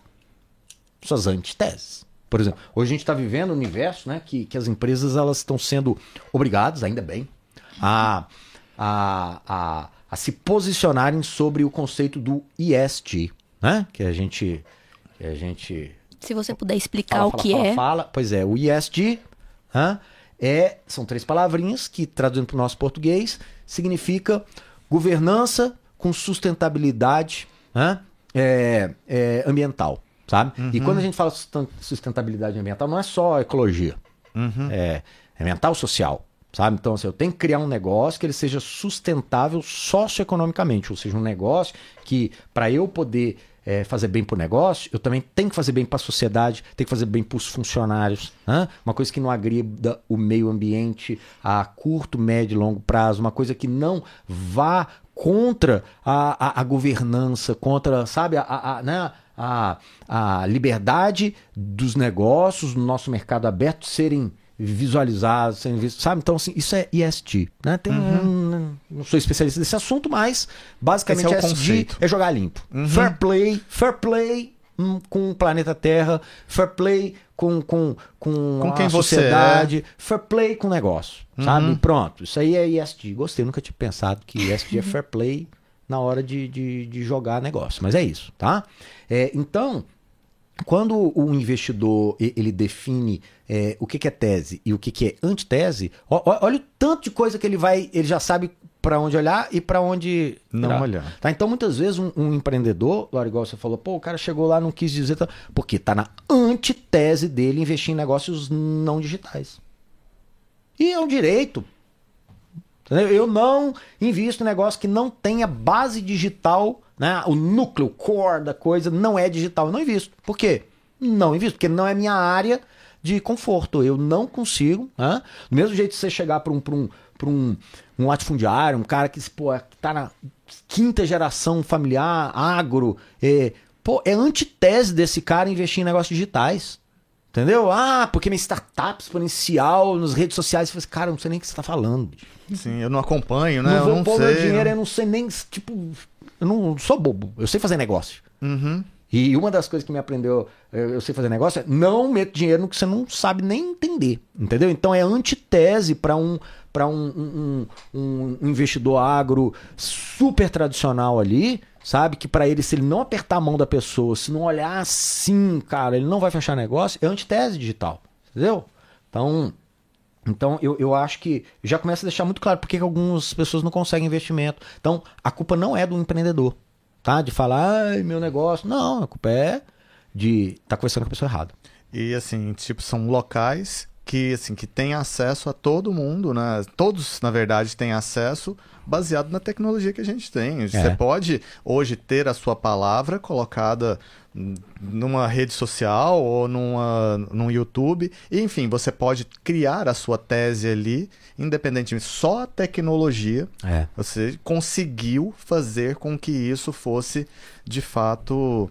É, como é que chama assim quando é todo mundo democratizado? Isso, são os, os, os desde da, da é, é, das startups, né? Peter Diamond, que ele fala. Um, um dos Ds é a, a a democratização, né? desmaterialização. Né? Então, assim, são conceitos que, quando a gente vai para a disrupção, são desses. É, são, são conceitos que, quando a gente entende esse universo exponencial, esses Ds fazem todo, de, todo sentido, né? Vandré, e assim, ó, e, e na verdade, para onde você entende que está crescendo uma startup hoje de sucesso? É, é, muito difícil a gente definir sucesso porque uhum. cada um tem um é. conceito. É. Agora, assim, para onde que você vê o futuro indo? Nem, talvez assim a médio prazo. Uhum. E eu uhum. sempre estou falando assim a título seu Sim. mesmo, né, pessoal. Uh, nesse sentido de tecnologia, nesse sentido, se eu tenho uma ideia e essa ideia for para esse lado, essa vertente, talvez isso daria mais certo. Você vê sinergia mais com o mundo né, que está sendo construído qual que é a sua, a sua ideia de continuidade Legal. tecnológico? Gostei dessa pergunta, ela é bacana, legal, profunda. Aquela... Perguntas que doem, né? Elas, elas são legais. Lore, lembra que você falou aquele negócio da comunidade, das comunidades, as pessoas se juntarem e tal. As startups hoje, elas também estão se unindo em comunidades. Hã? Você pega, por exemplo, aqui no Brasil, AB Startups, Associação Brasileira de Startups. Pô, startups uhum. se juntam lá porque elas são, elas têm que se proteger no frio e somos um monte de. Hã? Porque spin, que não certo. quer se machucar mais, a gente precisa se defender juntos. A questão é que é, é, na, na, quando, quando uma startup ela é, ela é idealizada, tá? Então, assim, quando pô, o cara pensou aquele negócio, aquele grupo investidor, aquelas meninas se reuniram, nós temos uma ideia tal, e, e que você falou, você vai, vai querer uma coisa? Lembra tese Sim. e antitese? É, eu falei isso para o investidor, mas, o- mas o empreendedor também tem que ter. Sabe? Qual que é a minha tese? Qual, hashtag o que que eu quero fazer no mundo? Né? E hashtag o que que eu tipo, jamais faria. Tá? Então, quando o, o- o grupo empreendedor define é, né, por que estão empreendendo e também o, o, o- que motivaria não empreender, né, ele está definindo suas teses suas antiteses. Quando, quando a gente toma algumas decisões, de forma consciente ou não, surgem hoje, tá? Eu tenho certeza que daqui a pouco vai, vai, vai ser um monte de letrinha também, mais lá no final, mas hoje a gente tem basicamente três, três letrinhas de, de startups. Tá? A startup. Tá? Então, fazendo analogia lá, Sim. LGBTQIAN+, é hoje, né? Certo. Que é o que está hoje. Então, é, fazendo analogia, existe a startup é, U, existe a startup Z, existe a startup C. Você pode falar o que, que são essas letras? U é unicórnio, Tá. Z é a zebra Uhum. e C é camelo. Só que vai ter outras letras. Tá? Tem rinoceronte. Tem. Tem, porque já tá, agora vamos criar. É porque, o assim, mais. É o mais. sa- sabe por que, que surgem essas letras? Porque uma pessoa fala assim, eu não me identifico com nenhuma delas. É isso. Quando falam que ah, o, o fulano é L, então eu já pensei que eu podia ser L, mas eu não me identifico. Tem outra letra pra mim e vai surgindo a letra. Então, é, no, no começo as startups falam assim, pô, eu sou uma startup. Aí daqui a pouco eu falo assim, não, eu não sou uma startup qualquer, eu sou uma startup U. Entendi. Eu me, eu, me, eu me entendo, eu me aceito como uma startup unicórnio. Tá? Aí Ou seja, eu perguntar- tenho, eu tenho considerações próprias, eu tenho formas próprias É. de lidar com É. conceitos e Exato. tudo mais. Em resumo, tá? O que faz é, uma startup. Agora eu vou tirar, eu vou despersonalizar o ser humano, eu vou dar alma para a startup, tá? Tá. Pra ficar mais Uhum. fácil a gente Sim. falar de empreendedor, né? né? Em vez da gente falar de pessoa física, pessoa jurídica, vamos fingir que a pessoa jurídica tem alma. Ela, ela tem poder Certo. de escolha. Porque no final das contas é isso. Sim. Ela reflete o poder de escolha das pessoas que estão estrategicamente pensando, né? Então, se uma startup sonha em ser U, a, a, o sonho da startup é eu quero valer mais de um bilhão de dólares em valor de mercado. E acabou, é, é, é isso que eu quero. Meu objetivo é esse. Quando eu é, olhar lá e falar aquela startup vale mais de um bilhão de, de dólares em valor de mercado, ela atingiu a meta dela de ser uma unicórnio. Entendeu? Aí o que acontece com uma, uma startup unicórnio? Eu preciso ser Deca unicórnio. Porque acabou o, o, objetivo dela, acabou. No dia que, que, que ela fala, você é uma unicórnio, ela fala, o que agora que eu faço da minha vida, cara? Tipo, eu posso fechar as portas? Não. Então, é, sabe, a É, Dilma falava isso- assim, dobra a meta, né? Sim, sim. É. isso a gente vê, por exemplo, inclusive em atletas, né? Que chegam a um pico olímpico e quando chega nesse pico olímpico, perde totalmente a motivação e aí vai para outro lado totalmente, assim, que precisa de ter essa Você meta. você entende que esse é um grande problema? É, sim. São as pessoas confundirem metas, objetivos com propósitos. Olha que Propósito é legal. o que eu acredito. E uma coisa que eu acredito, eu sempre vou acreditar. Eu não vou deixar de acreditar porque um dia eu cheguei lá. É, é, o propósito, por natureza, ele tem que ser utópico. Nenhum propósito pode ser atingível. Se for atingível, não é propósito. É uma meta. É uma meta. Meta serve Uhum. para ser batida. Propósito serve para ser perseguido. Incrível isso. Né? Erradicar a fome no mundo. Isso é uma meta ou isso é um propósito? Isso é uma meta. Porque um dia que ia erradicar, acabou aquele. Quando que vai erradicar? Ah, eu não sei. É, de fato. É, Pode- entendeu? Porque assim, no dia que você fala assim, erradiquei, aí nasce uma pessoa que sentiu fome. Porque É, não tem entendi. acesso. É porque não tem acesso ali. Tá certo. Então, é. É um propósito. É um propósito. Porque você pode perseguir aquilo quanto tempo você quiser, você pode chegar perto, mas você nunca vai erradicar a fome, porque sempre vai nascer alguém e qual é a garantia que, de que vai ter comida disponível para aquela pessoa É quando ela precisar, sabe? Então, isso é propósito. Propósito é utópico inatingível. Meta serve para ser batida. Então, o- um grande problema né, das, das startups U é que elas confundem desde a sua base, desde a sua origem, né, o que, que é meta com o que é propósito. Porque quando elas atingem, perde sentido. Aí, sabe o que acaba acontecendo? É o que está acontecendo hoje com um monte de startups, cenário atual no Brasil, no mundo todo, mas aqui no Brasil está bem evidente, é demissão em massa. Né? Por quê? Porque elas nasceram para serem unicórnios. Certo. E elas conseguiram. Elas Certo. viraram unicórnio. Todas essas que estão demitindo, todas elas ou valem mais de um bilhão de dólares ou estão muito perto disso. Só que aí, o que, que acontece? Valer um bilhão de dólares não significa dizer que você fatura um bilhão de dólares. Não significa dizer que você está jogando fair play. Não significa dizer que você é ESG. Não significa nada. Significa dizer que nas rodadas de investimentos subsequentes que aconteceram, quando você fez uma continha de trás para frente, quantos por cento do equity, que é o percentual da empresa, foi dada para aquele grupo investidor em troca do valor de dinheiro, você faz aquela regra de três, significa de que se o cara, aquele grupo, pagou um milhão de dólares por 10% da empresa, então 100% da empresa vale 10 milhões de dólares. Uhum. Essa é uma continha, entendeu? Sim. Então, quando bate esse, esse valor, cara, você tá com um problema, porque tem um monte de startup que fala assim: você vale 10 bilhões de dólares e você não faturou nem um milhão de dólares. Você só queima nosso dinheiro e não gera resultado. O WeWork tá aí para provar WeWork, isso bem. O Uber.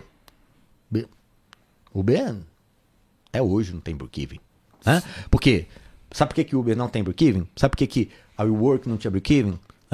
É, porque ela distribuía? Airbnb. Não, é porque a métrica de sucesso delas não é baseada em sustentabilidade, é baseada em crescimento exponencial. Por exemplo, a Uber, a métrica de sucesso da Uber é número de corridas por dia. Hum, Entendeu? Se, se ela conseguir aumentar a cada mês em 10% o número de corridas por dia, isso é exponencial.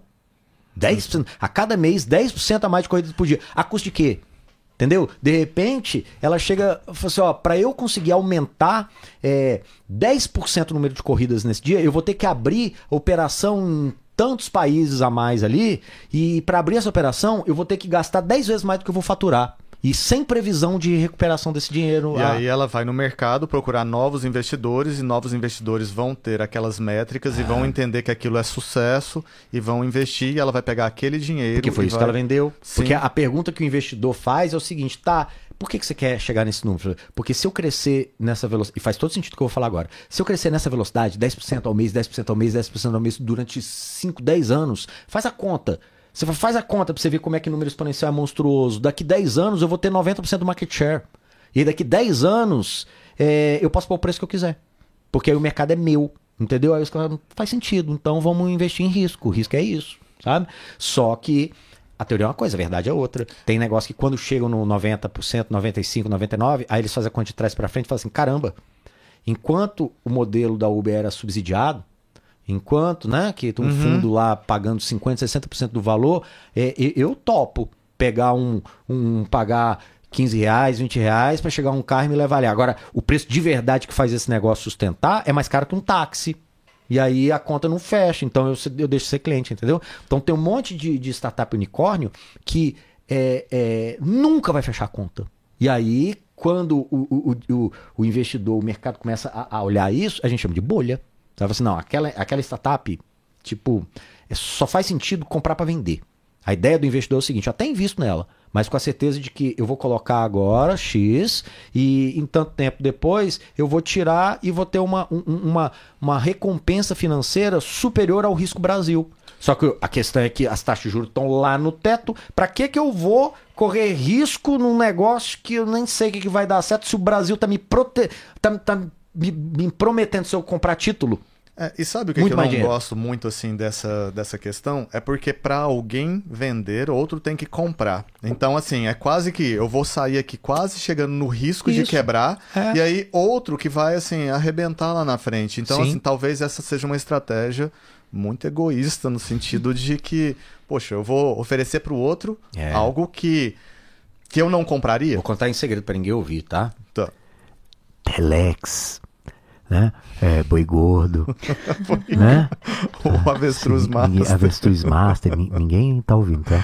né? Sabe? Então, assim, é isso. Muitas vezes essas startups unicórnio são jeitos lindos, bonitos, startupeiros, tal, de criar uma pirâmide.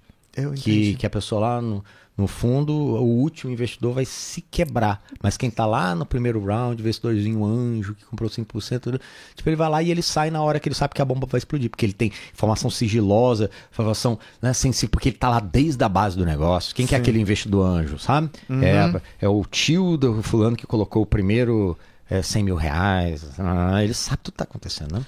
E aí, então, a gente falou, então, com relação ao propósito e meta, que, é, que isso talvez seria a definição de uma startup para entrar. Você falou das, das startups. O que é unicórnio, a camelo. Só falei dela, a unicórnio.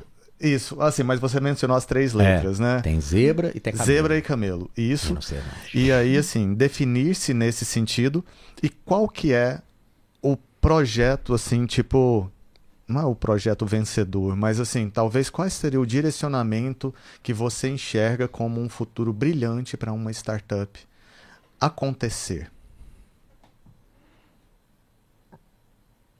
Se eu ficar, tipo, um minuto de silêncio, aí, aí corta, Parece que eu pensei essa resposta em 10 segundos. Aí vai falar assim, cara, esse bicho é inteligente mesmo. Faz uma pergunta dessa e ele responde em um Posso segundo. Mudar a pergunta? ele ficou, não, mas é porque eu já tenho resposta, eu só tava... Ah, eu, na verdade, eu ia embelezar Então ela. vai lá, vai lá, vai lá. É, seria basicamente como seria uma, uma startup autossustentável, pensando na, uhum. na sigla, né? ESG. É. Falei é. certo? Sim. Uhum. Nossa, o inglês está melhorando. É, como, se, como você imagina que seria, assim, na sua visão mesmo, pessoal, uma startup voltada para isso, assim, que uhum. autossustentável, independente da tecnologia, independente do segmento, é, que ela, de certa forma, ela vai ser lucrativa em algum momento. Sim.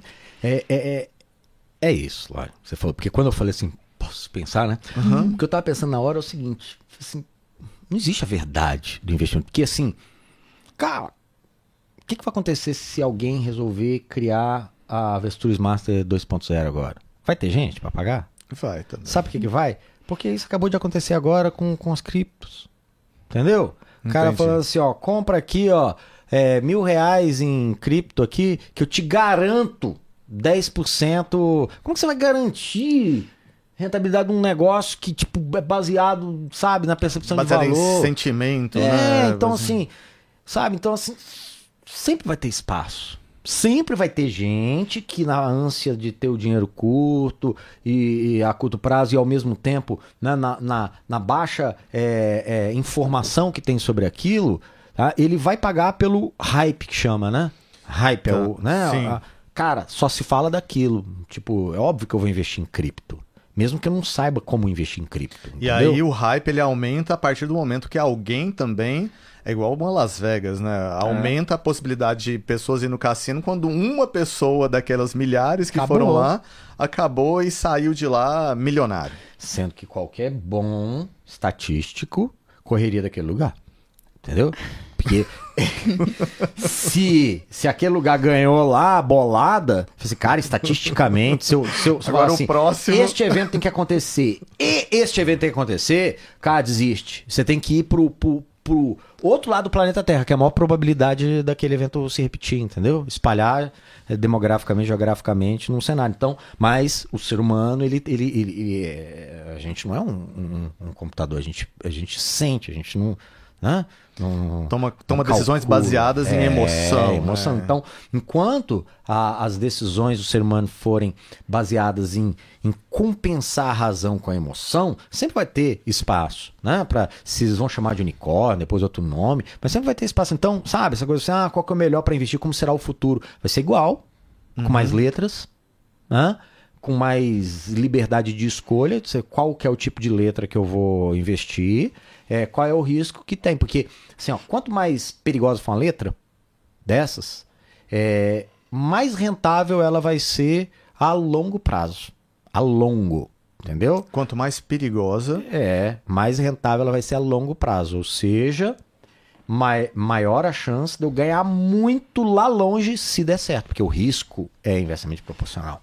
Sabe? Sim. Então, assim, se eu não quero perder dinheiro, cara, aplica no, no, no, no, menor risco que tem. É alguém te Uma prometer... coisa tradicional, né? Porque a tradição é da manutenção. Compra terra, Sim. cerca, entendeu? E a fica terra lá. e fica ali em cima, sabe? É o menor risco, depende. Você comprar uma terra em na falha de San Andrés, você comprar tipo, uma terra né, na beira de um, vulcão, aí você é, é ousado. Você né? já tá, mas, já tá é, assim, correndo o risco. Se você ali, né? comprar terra no Planalto Central brasileiro, né, numa zona tropical, sabe? Pô, esse investimento ele é sólido, igual a gente chama sólido, é solidez. Eu posso pisar lá que eu vou ver o, o barulho do meu pé todas as vezes. Isso é solidez, né? Só que o que, que você ganha? Cara, eu tenho certeza que é, lá é meu, eu tô vendo aquilo ali, sabe? Hum, é tangível. O que, que você perde? É, tipo, daqui 50 anos vai valer quase a mesma coisa, dependendo da onde for. Sim. Hã? Ou então você vai assim, ó, tipo, passar por a tradição para o seu filho, para o seu neto. É o que acontece. Enfim, qualquer coisa nesse sentido. E agora a gente tem que encerrar. Nossa. Aí todo mundo fala. Mas eu ainda tenho. Vai lá. Pelos fala- meus fala aí, cálculos aqui, qu- quase duas horas de. Quase duas horas, olha. Quase Assim, esse é duas um horas. recorde, você sabia? Vixe, vai ter que Não, virar quanto tempo? esse é- Na verdade, vai, vai tudo pro YouTube, porque as pessoas. ser incrível. As pessoas que, como se, é, como se diz, vão considerar esse conteúdo de valor, elas vão assistir, com certeza. E o restante a gente E se eu corta, vai dar cortes. você, eu assistia, porque aqui tem Eu já uma tive ideia aula... de umas três startups aqui. Sério. André, então assim, então deixa eu fazer a última, então, nesse sentido. É, Depois a Lori encerra do jeito cordial que ela sempre faz e incrível. É, assim, você acredita em cripto? Você acredita na digitalização, é, no metaverso, né? Não mais digitalização, mas em partici- participação no metaverso para uma sociedade de forma mais recente, ou médio e longo prazo, ou não acredita de fato? Bem, se eu falar que eu não acredito, é, estou num bom momento de desistir da minha vida, né? É, hoje, tá? A, a minha startup, a Meliva, é, Nossa, ela- a gente nem falou da Não, startup tá- tá. Meliva. E assim, Mas o assunto nem era hora. esse. O assunto não era esse. Depois, se quiser falar sobre a Meliva, tudo bem, mas nos últimos segundos aqui, basicamente. Lembra 1988?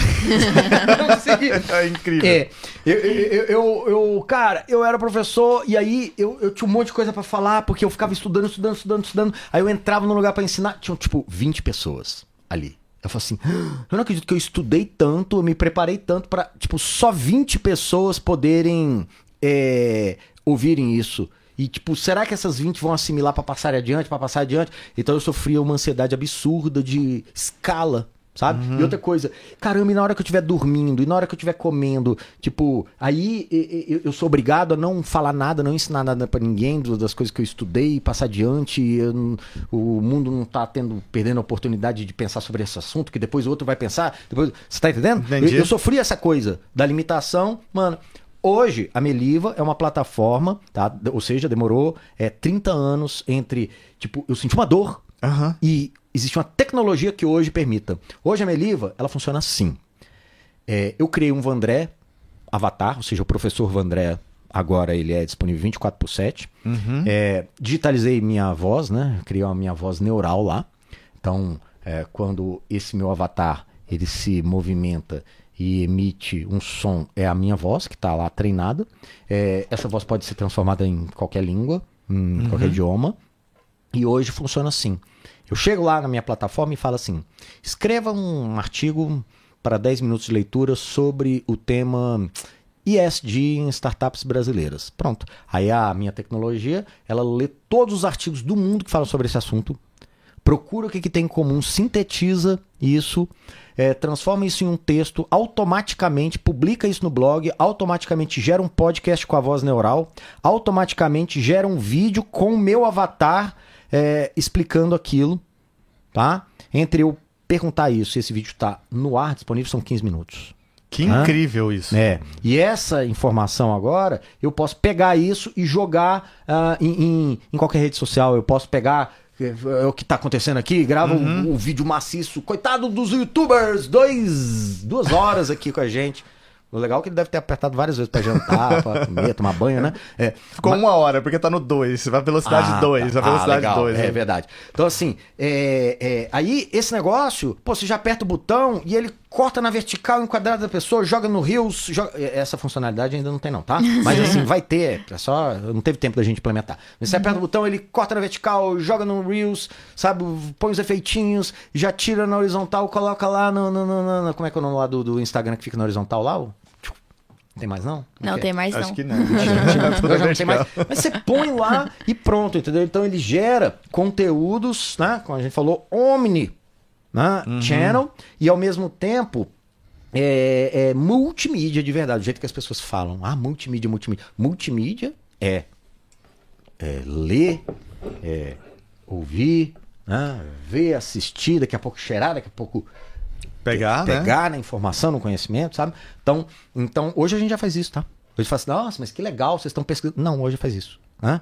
É, você escreve um texto, aperta o Enter, em 15 minutos esse conteúdo está pronto. E agora, olha só, 30 anos depois, eu posso falar sobre qualquer assunto que eu sei, que eu domino, porque tem, tem du- du- duas vertentes da nossa inteligência artificial. Uma, fala só sobre os assuntos que o Vandré já escreveu, já falou, então ele leu os meus conteúdos, é o meu conhecimento de verdade, é o que eu sei. Aham. Outra, produza conhecimento sobre os temas que o André aborda. Entendeu? Então ele vai produzir um conhecimento que ele é baseado no que eu falo, mas não necessariamente é o que eu digo. Então tem duas verdades. Tem a verdade né, dos assuntos que o mundo fala sobre isso e a verdade que o Vandré pensa a respeito disso. Já tá funcionando. Só que assim, eu posso tirar o Vandré, posso te colocar lá, com a sua voz, com a sua aparência, com a sua roupa, com o seu jeito, para falar sobre os seus assuntos que você gosta. Seus hiperfocos. Você fala sobre os seus hiperfocos. Então, no futuro, muito próximo, tá? Meu futuro, assim, de uns anos, eu penso em fazer algo que, que as pessoas sempre disseram para Vandré, você tem que ser influencer, Vandré, você tem que ir para as redes, Vandré, você tem que assim, ah, mas eu não quero, não quero ficar meu rosto ali, assim, sabe? Não é porque eu não gosto, sim, de ficar. Não me sinto confortável. Mas, tipo, o meu avatar, não, ele não tá nem aí, ele vai mesmo. Então, é, eu vou pôr, assim, eu produzo mais conteúdo violento, assim, das coisas que eu gosto, das coisas que eu falo. E só que pra, pra, pra dar alma aquilo ali, aí eu vou combinar com o meu avatar, porque ele é meu estagiário, lembra que a gente falou ali, Sim. né? Ele é meu estagiário. Pô, cara, você vai trabalhar mesmo. Não reclama tal, que você tá aprendendo ainda, inclusive. Sei. Você é um bebê aprendendo as coisas aí. É, mas pra dar fé pública, de vez em quando eu apareço lá. Sabe? Entendi. Vou lá, mostro meu rostinho, então Pra ver que você 5% do tempo. Assim, ó, sou eu mesmo, tá? De verdade, isso aqui é, é um robô, é uma inteligência artificial, é, mas assim, ela não tá solta. Ela não tá. Ela Uhum. tá na minha rede, ela tá dizendo o que eu acredito, o que eu defendo, o que eu, o que eu gosto, o que. é- Ela me representa, Ela me né? representa oficialmente, entendeu? Qualquer coisa, se ela falar errado, pode me processar, porque é, é a minha voz neural, é André- a minha aparência, é o meu nome que tá por trás. E talvez seja assim, ó, mais aquele negócio assim, ó, da representatividade no mundo digital, né? Então, o meu mundo digital, ele pode ser representado pela minha versão É. digital. Ele não precisa eu, Marcos Henrique, estar presente nesse mundo Sim. digital para estar percorrendo o mundo digital e fazendo assim Sim. um Marcos Henrique no mundo físico Sim, também. Marcos. E aí é, é- é o problema desse, desse podcast nosso. Ele tá cheio de parênteses que abrem e não fecham. É, e pra fechar esse último, assim, o problema é Sim, porque assim, sim. é tanta coisa legal de falar, né? Sabe qual é o problema? Ah. É porque, lembra quando eu falei da, das, da LGBT, que, que é a representatividade da, da, da identidade de gênero? Que depois eu falei que é a representatividade que está evoluindo para para diversidade, é, a neurodiversidade. Sim. Não era nem disso que eu queria falar. Ah. Eu queria falar da o que nem surgiu ainda, as pessoas não estão nem começando a falar, mas vai virar. É o transhumanismo. É o transhumanismo, não é, não é transgênero. Já tem gente que não se identifica socialmente como uma entidade analógica. As pessoas ela não conseguem falar em público, ela não consegue. Qu- Quantas pessoas, quantas pessoas vocês conhecem que não tiveram a oportunidade de expressar o que elas pensam, o que elas sentem, o que elas querem, o que elas acreditam, porque elas não conseguem interagir organicamente. Por baixa autoestima, por vários Qualquer tipos de tipo de segurança, fator. qualquer coisa, qualquer coisa, sabe? E só que agora no digital elas podem, entendeu? Então assim, o que, que é o transhumano? O transhumano é a pessoa que é um direito dela, tá? A gente não tá aqui pra ficar, né? Uhum. A gente Ah, não tá julgando nem horrível, nada. que- Cara, Não, tipo, eu me identifico como uma entidade digital. Pra mim, um avatar meu que me representa, fala por mim com a minha aparência, ele é muito mais eu do que eu ali. Eu me sinto confortável com ele me representando. Eu me sinto, entendeu? Eu entendi. Isso é o início de um, de um negócio transhumanismo. Só que no mesmo jeito tem um monte de letrinhas, vai ter Aham. vários tipos de transhumano. Tem o transhumano que ele só quer ter a, a, a, a, é, a- a camada, o shape digital dele lá. É um, né? Vai Sim. ter um transhumano que ele vai querer colocar aquele Neuralink do, do, do, do Elon Musk ali, Aham. que ele quer ser um transhumano assim, eu quero ser analógico, mas eu também quero é, receber e enviar informações é, pela internet, é um tipo de transhumanismo. Uhum. Eu quero ser um transhumano que eu quero que os meus cinco sentidos, olfato, paladar, tato, audição, seis, porque a gente ainda sente o, o, o infravermelho, eles sejam substituídos por sensores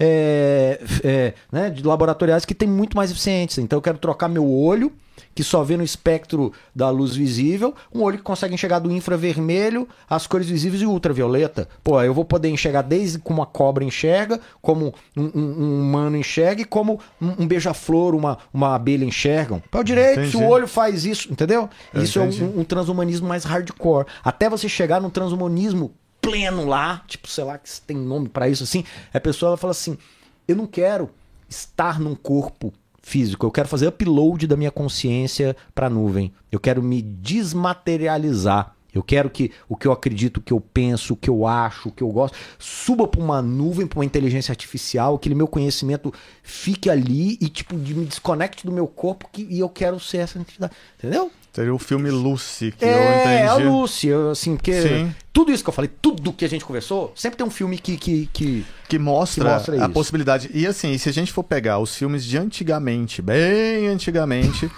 hoje em dia. Eu tava lembrando de. É, Hoje Liga tá da real. Justiça, o desenho, tem aquele. É, o vírus que entrava no, na nave espacial e ele conseguia entrar no corpo Sim. de algum dos super-heróis, porque É. eles estavam conectados em algum momento. Uhum. Então imagina, se no futuro todo mundo está conectado através de Sim. é, alguns hardwares, chips ligados. É. E você consegue se materializar, tipo, eu não quero mais ter corpo físico, eu quero estar lá. Você Ok. pode a qualquer momento invadir um corpo de uma pessoa. E tipo, isso, isso é, é, é totalmente factível, é totalmente. eu- vou usar, parece meio ridículo, mas tipo, isso é tão óbvio. Não, É imagina. tão óbvio, é, é só uma questão de implementar e ser socialmente aceito. Mas é tão óbvio. Imagina, eu vou alugar o meu corpo pra você É. tanto. Ok. Aí a pessoa entra Sim. e, tipo, ela Nossa. vive. Já dá pra fazer Totalmente isso. aquele. Como é que chama aquele filme, aquela série? É. Black Mirror. É, Black Mirror. É o Black Mirror. já dá pra fazer É, isso. e na verdade o que eu penso é o seguinte, assim, ó, se um consegue imaginar, outro consegue fazer. Uhum. Ou aquela mesma pessoa consegue fazer. E quem É. disse isso não foi nem eu, foi uma pessoa super, eu não, não sei nem quem foi, mas assim, é o início é a imaginação. E se existe isso em um filme, significa que alguém já decodificou algo que é parecido É. ou aquilo. E a gente vê assim pelo celular. né? Antigamente tinha nos filmes, hoje tá aqui. é, holograma tinha nos filmes, hoje existe. Uhum. É. Então, de nada a gente pode, a gente pode inferir, né, de forma Aham. educada, né, um educated guess que fala, que assim, que isso que está nos filmes hoje pode ser muito bem representado lá na frente por uma realidade visível e palpável, né? Isso aí. Será? É. Incrível. Cara, que incrível. Eu tô viajando aqui. É, mas agora a gente tem que encerrar mesmo, extrapolou o tempo total. O Pablo, quero ver ele fazer o upload desse, desse vídeo. Mas é isso, é, Vandré. Agora, pra encerrar, eu queria que pedir você pra dar um conselho. A gente sempre pede é, e depois eu quero pegar todos os cortes desses conselhos né, e ma- materializar em um único vídeo. Um conselho pra um empreendedor é, que esteja começando. Ele está começando. Qual conselho você daria pra ele?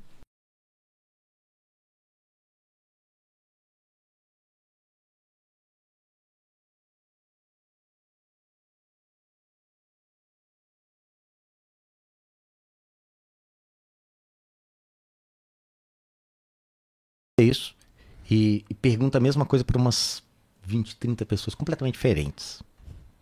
E aí, depois disso tudo, siga o seu conselho. É o único jeito de, de você fazer as coisas que você acredita que você quer. Sabe? Conselho. Estranho isso. Ah, conselho. Não, não me ouça. É, é, junte. É, a- a- afinal de contas, tomar de decisão, tá? Para encerrar esse pensamento, acho que ah, toda vez que a gente está na dúvida, sobre decidir ou não, faltou informação.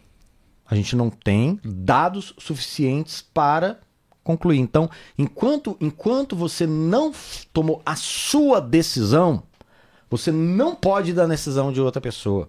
Entendeu? Se eu, Vandré, não falei, eu vou por esse caminho, tá faltando informação suficiente. Eu ainda estou inseguro daquilo. Então, se eu seguir ah, o que outra pessoa é, pediu para eu percorrer, é, eu, tô, eu tô rifando muito alto, porque que garantia eu tenho de que aquela pessoa pensou todas as variáveis e analisou tudo? Tá? Então, não ouço o meu conselho.